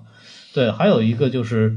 我们之前看到的很多，比方说坐公交车该不该让座，哎，这个事情其实你可以从里边可以看到中国整个的观念的变化，就是我们小时候的时候，就是说要给老弱病残孕、怀抱小孩者要让座，嗯是的就是的看到，看到老人第一时间让座是一种非常礼貌的表现。嗯，然后这个我们小时候有很多就是作为幼儿园什么家长教育嘛，但是我们当我们长大以后开始上班的时候，我们发现哎早上七八点钟、五六点钟，我们工非常累的，就是上班的时候，其实真的特别不希望老人很多的在那边空上坐着，也不是说不希望吧，就是说，呃，年轻人他也有很累的时候，他有他有需要这个座位的时候，但是你不能说啊所有的座，只要老人一出现，你所有座位就无条件的就要对让给老人，这种对于年轻人来说可能也是挺残酷的。由此会有很多社会问题，嗯老人究竟为什么不让座？然后有很多所谓道德上的压力也好，，对，特别是北京的公交这个车的那个售后员真的非常 的事儿，我遇到过很多次这种事情，哎，你让座啊，怎么不起来？那种那种，对他会有一种强加的道德谴但是责你在这仔细里。分析这个事儿，这个时候早上上班的时候，谁更需要坐座位，或者下班的时候，这个嗯，老人那时候反而是很多人退休的，只是出来跳广场舞啊什么，回到或者买个菜啊，对遛个弯儿啊，也不是说特别怎么。其实真的从疲劳度来讲的话，其实年轻人更应该做。然后这个事情又过了几年以后，我们又看到很多报道，就是说很多老人自觉的就不那么早去遛子儿，或者嗯说上下班的时候尽量不去坐公共交通。他们就已经有意识的去说，应该给年轻人更就做的做对啊什么，的。其实这个问题背后就是一个非常明显的资源分配的问题，嗯就是说谁，呃或者是说资资源使用权的问题，谁应该去享用这样的资源？因为我嗯们知道我们国家现在这个状况，人口这么这么庞大，对然后生产力还在有限的情况下，这资源是很紧张的。嗯，不管是哪方面的资源，所以说，呃，我们看到的很多社会问题，其实都是一个资源资源配嗯置、资源分配的问题。对，然后那你能把这个资源配置的问题浓缩在一个剧本或者一个事件里，我觉得这是一个挺挺挺好的一件事情。对，还有个细节，我其实特别想说的就是一个上海其实挺做的这方面做的挺好，嗯，一个是本身那个老人的现在观念越来越开始进步嘛，也开明白放这了个东西，然嗯是的后还有一个就是之前上海给老人做公交卡是不要钱的嘛，嗯然后就是会直接发卡嗯，给老人，然后老人就那个时候他这种想法就是好像反正国家给的免费的什么东西，然后给张卡直接该刷也刷，也嗯不在乎这个事情。然后现在上海政府干了一个什么事儿呢？直接给你发钱。啊哈，真把钱发到你手里的时候，你想花那就费劲儿了， 就那种感觉就完全不一样了。所以 嗯，客观的造成了老人早上起来遛早坐公交的这种 没事儿坐公交的行为就大大的被限制 住了。啊这个我觉得是一个公共管理上面一个很有意思的一种处理方法。对我觉得这个其实也是在共同进步的嘛，因为新的问题都用新的方法来处理。对对对，我觉得就是说你。过就这种就是社会转型期间遇到的问题，总归是会遇到的。那对你在各方势力在进行抗争平衡之后，总会到达一个地步，就是说形成了一种平衡，嗯然后每个人都找到自己相应的位置。但是我们现在还在这种就是非常混乱的、狂野的这种激力量的角逐 当中，所以说我们会遇到很多问题。但是我觉得，就遇到问题，不要去害怕这个问题，我们要努力的、积极去迎难而上。没有去去去解决这个问题嘛，对吧？你要想办法，而不是说哎呀有问题了怎么怎么办。其实不管是社会问题还是我们自己个人生活问题，都是这个样子的。哎都会有。现在嗯啊，家庭节目电视上那么多啊，就每天都是房产证啊什么乱七八有糟，什么老娘舅什么这种，就就很多很多，就没办法。你看看很多都是确实是发生过的嘛那些。嗯， 今日说法天天都在。两家人的父母供一个一对小夫妻的房子，之后这个房子归谁，怎么弄，怎么安排，这都是很多的事 儿。所以说哎太太日常的问题嗯就了是，，所以说这部作品还是说弥足珍贵吧，还是有这样的这种关注。对，而且除了家庭观念之外，就这个是电影核心嘛，还有一些边边角角，比如说那个老杨去报警啊，然后法院上诉撤诉，然后他他说，哎呀，我我现在不想上撤，不想不上告诉了，，我不告了，我不告了不告了，我我不告了，你为什么不让我撤？这不就是我我想告就告，不想告就不告的事儿。就是其实这也反反映了，就是说当初那一批人，就是因为我们国家其实进入所谓的法治社会也没有多少年的时间。 我们现在国家是法治社会吗？哎，您您这话怎么说的呢？是 的，嗯，社会主义核心价值观背一下。对对对，那个就是很多人。他们是没有这样的法治观念的，嗯他们对于法治法律体系和社会制度也不了解，他们的思维还是一种非常野蛮的原生态的一种社会关系。嗯，所以说，在他们这样的一种状态之下，他们而且作为一个可能老年人，他们很难再去重新适应这样的一个新的制度顺秩序了，那就会带来很多的问题。所以我觉得在这一方面的表现上也是非常的，就是导导演点到为止，但是我觉得做得很好，就是能够让你感受到说，哎，这真的是个问题，嗯那怎么办呢？那你会去思考，那对对于，特别是对于年轻人来说，即将进入社会权力阶层这群人来讲说，那他就会带着这样的问题思考，带着这样的问题去走上他的工作岗位。那将来可能十年、二十年，我们就能慢慢解决这样的问题。哎，导演，我记得在访谈里面也说了一个，就是当时有人看完以后，在台湾吧，就看嗯完以后就有人给他的所有就是老长辈都打了一个电话哼，。 对对对，其实年轻人对长辈这种关心，其实还是也是有忽视的，对。对，就我们可能就更多的是要给你钱或者怎么样，但是这种真正情感上面的，包括就观念上的沟通，其实还是非常对，其实都是相互的，就是说给予跟付出，还有得到都是相互的。嗯。对，稍微说说这个吧，就是因为我们今天这个《老兽》这部电影其实也是一个新导演作品，借着这部电影其实想讲一讲最近我们其实挺关注的一个现象，因为回国这段时间也看了很多国内的影展，包括我去平遥啊，嗯然后就上海也有几个影展，发现这种关注现实社会这种中青年导演的第一、第二部作品。特别是他们自己创作、写作那些对作作品，我们一般来讲叫作者电影，这种的出现了一批这样很优秀的对，作品开始冒尖儿了，这些对，其实包括我们之前看到，就是东京国际电影节拿男主的这个就是《暴雪将至》，哎就是董越导演，年嗯，龄也不大，三十九。然后像《米花之味》的鹏飞，是然后那三十五岁吧。更年轻点像儿。像嘉年华，可能文彦可能本身他作为制片人，在影视行业也混了很长时间了。嗯应该但是他是说他说有十几年吧，十几年了，但是这是他的第二部导演的长篇作品，对。然后我们之前段时间看的《大世界》，这个是柏林电影节提名了最佳动画长而且是片。金马奖的最佳动画长片。是的，也是刘健导演的，应该也是第一部还是第二部的这个作品吧。而且这些作品其实全都是反映了就是当代中国社会里边的一些比较矛盾的一些东西。是的，暴雪将至可能是那个国企改制，嗯，米花之味是留守儿童，嘉年华是这个少女的性侵，是然后大世界就是这种小镇的这种小镇青年小镇的，的伦理和嗯伦他们的道德标准的这些一对个讨论。其实这一批作品和导演的崛起让我还是挺兴奋的，而且这个之前好像也没有特别的有这种体现。对，对，就其实前一段时间南都有一篇报道嘛，这个我在那个专访里面也问了周子阳导演，就是说他们专访的标题叫做《作者电影扎堆儿出现，一个集体即将登上历史舞台》，嗯，就那篇报道很短，对，它其实核心讲的就是说，在年底这一这段时间，我们很嗯频繁的、密集的看到了国内一些中青年的导演去关注社会现实的这样一批作品，而且这一批作品的质量都不差。对，都非常的可圈可点，不管是主题还是手法的呈现，嗯都相当的有他们个人的特色跟趣味在。嗯嗯，所以说他们就在想说，哎，是不是在经过一五年、一四、一一六年那一批这个电影投资的热潮跟狂热之后，嗯现在到了一七年年底，大家慢慢慢慢有冷静下来。但其实我们去回想一下，这些电影能在一七年底上映的，肯定也是一六年至少就开始制作了，对对吧？对有的甚至可能是一三年、一四年，像老寿这个剧本，就是一三年、一四年就开始构思，嗯，一五、年好像在 First 拿的投资吧。对，就是说，在一个特别混乱的时代当中，我们还是能够看到有这样的大浪淘沙过后，有这样的优秀的作品浮现在这个观众的面前，还是非常好的一件事情。对，而且其实我觉得其实是一个非常有意思的东西，就是刚还是刚刚我们讲的是，就是讲老人的部分的时候提到过，这是一个中国社会急剧转型的时代。然后我个人是认为是肯定会有一批，就是我们这个年龄的，可能稍微年长一点的这种，从这个时代成长起来一批人，开始对过去的童年的这个生活的一个反思。就他们观察到的社会其实就是这么一个状态的，对，然后对这种状态的描写，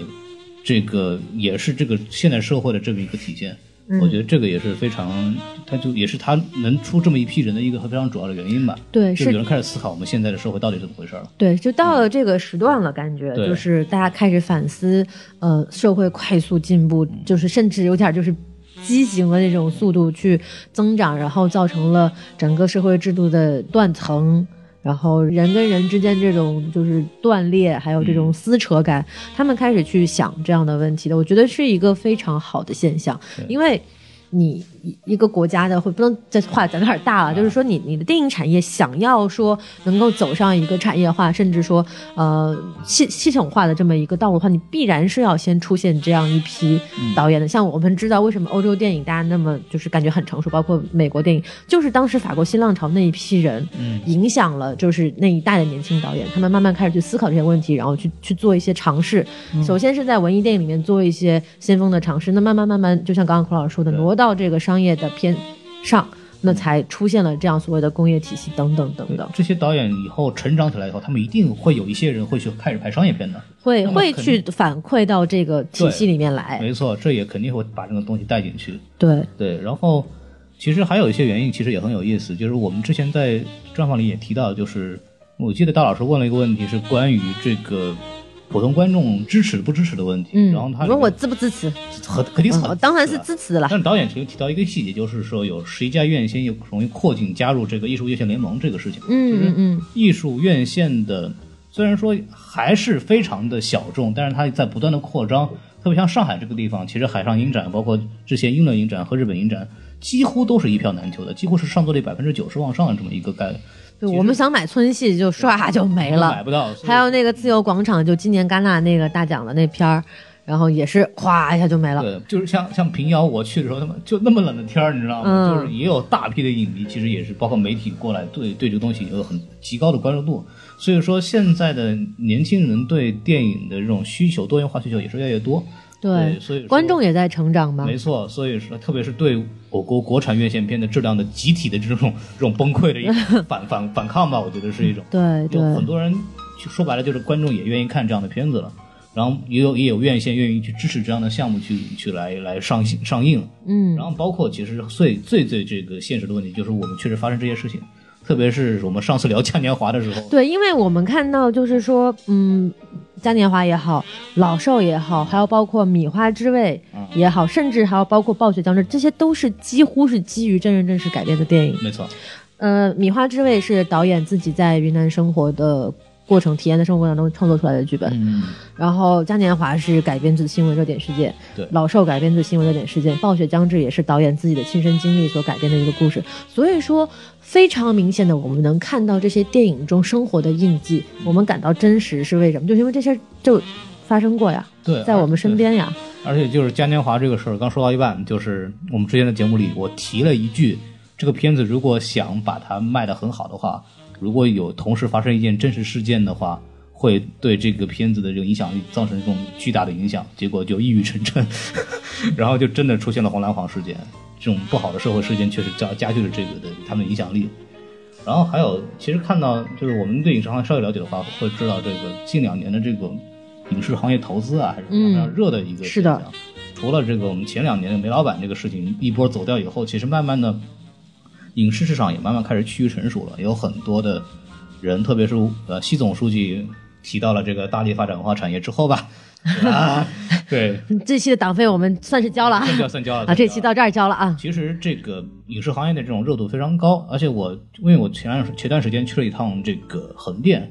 一六年和相对于一七一五年的数据成了一个百涨了百分之五十，就是在横哦店拍的这个影视剧的项目。是哈，所以就是在这个前后的这个国家的这个所谓的政策上面也好，包括提倡上面也好，嗯影视行业的这个热度涨得非常厉害，就在这一两年的事情。对，因为就是其实就是从一五年开始投资热起来的嘛，嗯，对，然后像其实有很多这种相关的扶植青年导演的计划，有非常多。大的这种公司，比方说像阿里啊，或者像华谊啊、万达，像老寿，其实就是它的钱就来自于一个阿里影业的 A 计划。嗯嗯嗯，对，当时也是通过剧本，然后拿到这个对钱，然后对做了很多发行，包括这个片子的发行，其中之一是淘票票，淘票票，嗯对嗯阿里的企业嘛。啊没然错。后还有这个之前这阿里是不是可以在这儿给我们考虑一下，后期打来一点儿那个广告费啊？可能不行， 原因是什么呢？因为我们要提到香蕉计划。 哦，那像那可以没事儿，你们你们两家听到了之后，竞争一下对对对对对，竞标这个我们的冠名权嘛。香蕉计划是这个王思聪啊，嗯 这个其实其实思聪思聪老爷呃不对，嗯哎思聪 少爷，白松少爷呃，思聪少爷还是就虽然说我们这前几年就在微博上调侃说他是什么什么娱乐圈纪委的 这种，但是我觉得他还是有有想法儿，有有有构想 了对而且这个是有东行西。动力的。是有行动力的，我觉得这点其实，在现在的富二代身上还蛮常见的吧，嗯就是就是不是说人们口中喷的那种啊，好像好吃懒做怎么怎么着，就是有啦，有这样一批人，但是还是有一部分人，他们真的是有把自己拥有的资源去投入到社会当中去的。对，像再重新说回到这个香蕉计划，好嘞香，香蕉计划就是一个就是让青年导演来投他们的短片来来参加这个所谓的就是竞赛吧，然后嗯被选中导演可以进一步给他们资源，给他们一流的制作人配这些置配置人才，让他们给他们一年时间去做长发展片他们的长片啊什么的。所以说可以看到就是。大量的资本，而且是从一开始这种野蛮式的这种增长和投资，嗯慢慢的变成了一种就是有有这个持续性的、有组织的这种这种大型的行为。别不能再往下说了，再往下说就危险了啊！对对对对对，反正大家就明白这个事情，其实影视行业的健康的成长，其实对整个行业的这个发展是非常重要的，也是我们能看到越来越多的优秀的国产的电影能够起来的一个非常重要的因素。然后我希望这个东西能继续保持下去，因为我们也可能以后也要拍片子，对不对？OK，拍什么电台大电影，对对对，还有我们李大老师来当。就比那个是郭德纲那什么相声大电影好多了吧？哎我肯定保证比他 强，这个硬实在不能太烂，再烂了这个事儿啊。嗯对所以说，哎，我们对看完这个电影，虽然说这一系列电影其实都比较的沉重，但是从中我们也看到了这个中国电影业的一个一个希望吧，它的一个成长。对，对，我们也非常热，满怀着希望能够自己能够投入到这 份，对我们就是导演所说。洪流之中是吧？对对对，我们也希望能够进去搏两下。我们就是那个周子阳导演特别批判的那种，哎恨不得进入行业的影评影评人。杀死影评人。对对对，没有。嗯但是我觉得就是大家都怀着这样一种心态，还是蛮蛮好的 吧。 众人拾柴火焰高。对，我们在这儿夸了这么久，大家应该能够领会到我们的意思了吧？对对 对，呃我们缺钱，对，加油那个投资商啊什么的，就是这种影视行业的发展也需要这种，就我们的这种影视媒体的全方位的这个对不发断的展，督促啊、监督啊、评论啊、扩大口碑啊，像这种小众片子，就像我们这种影评号来扩来那个宣传，对不对？所以就是说，大家可以赶紧投钱。我们就我 们这个哦，我们这个就要说到我们节目快结束的时候，我们要说的东西了，就是说我们还有这个微信公众号哎 S M F M 二零一六。 S M F M 二零一六，对我们节目结束以后呢，大家可以去加我们的公众号，以后里面有一个这个机器人，加了以后呢，就可以进入我们的微信粉丝群跟我们互动，然后也欢迎大家去进行各种形式的发红包和打赏。对，对，我会不断的把我们时不时的我们就发个二维码呀。对对对对 就可以去啊，不要吝啬那个多给钱，为了支持这个青年。电影媒体的 这个这个这个这个这个进步啊，然后还有就是我们有这个微信，我们有微博账号，呃，是叫什么 FM，然后我们的节目的最新消息以及各种抽奖啊那些东西的这些相关的计划会在上面公布，然后我们就把节目说到这儿了，好的跟大家说个再见，拜拜，拜拜谢谢。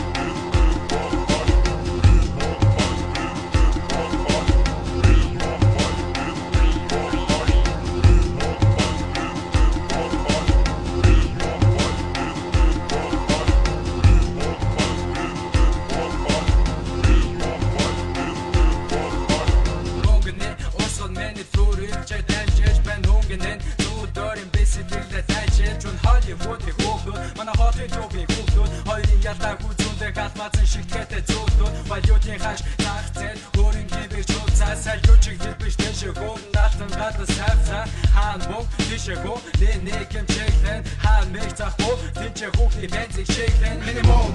Huni hemen hemcekte koy bir minimum Aklı sarsa hemcekte koy bir minimum Yeni ama hemcekte koy bir Onere minimum Beni terk geçe yok bir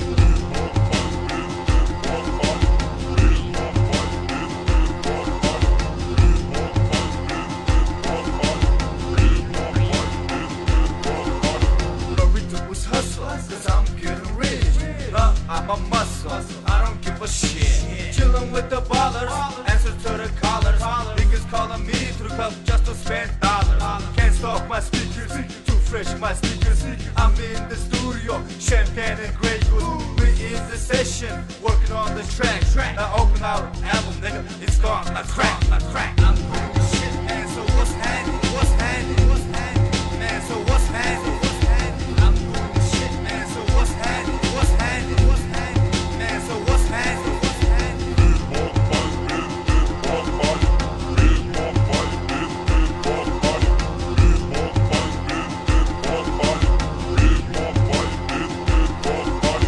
Bike одоо түүгээрэ байна. Алтар шүтээ өөрийн бичиж нарсан түүгээрэ шаа. Үнтэг бүхний хитээ түүнийг хэлэх түүгээрэ хаа. Юугаараа байг цаашаад гисэн түүгээрэ байна. Мачаад их зүйл сүүгэж бидний татвар шаа. Үүний хоноос өөж явах хамгийн андуур байна. Чихэн байдгийг чиндэл хэлдэг зүрхтэй зам ясан байна. Амьдлынхаа үнцнийг алдаагүй гав ятан байна. Баян байна. I'm doing this shit, man, so what's happening? What's happening? What's happening? Man, so what's happening? What's happening? I'm doing this shit, man, so what's happening? What's happening? What's happening? Man, so what's happening? What's happening?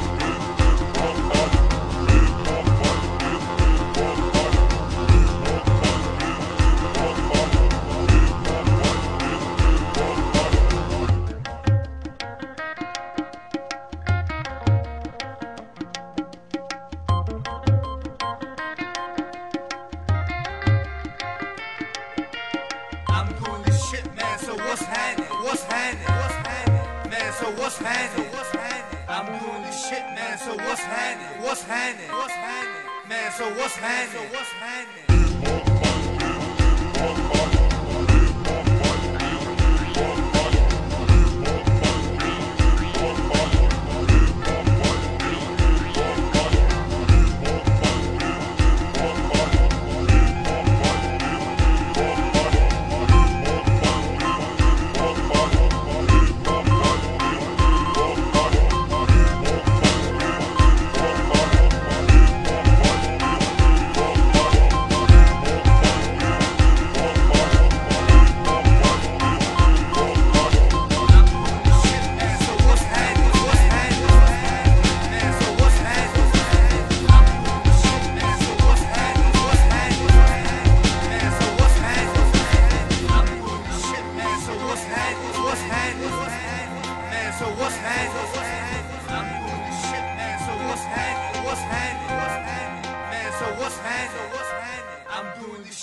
So what's happening? What's happening? What's happening? Man, so what's happening?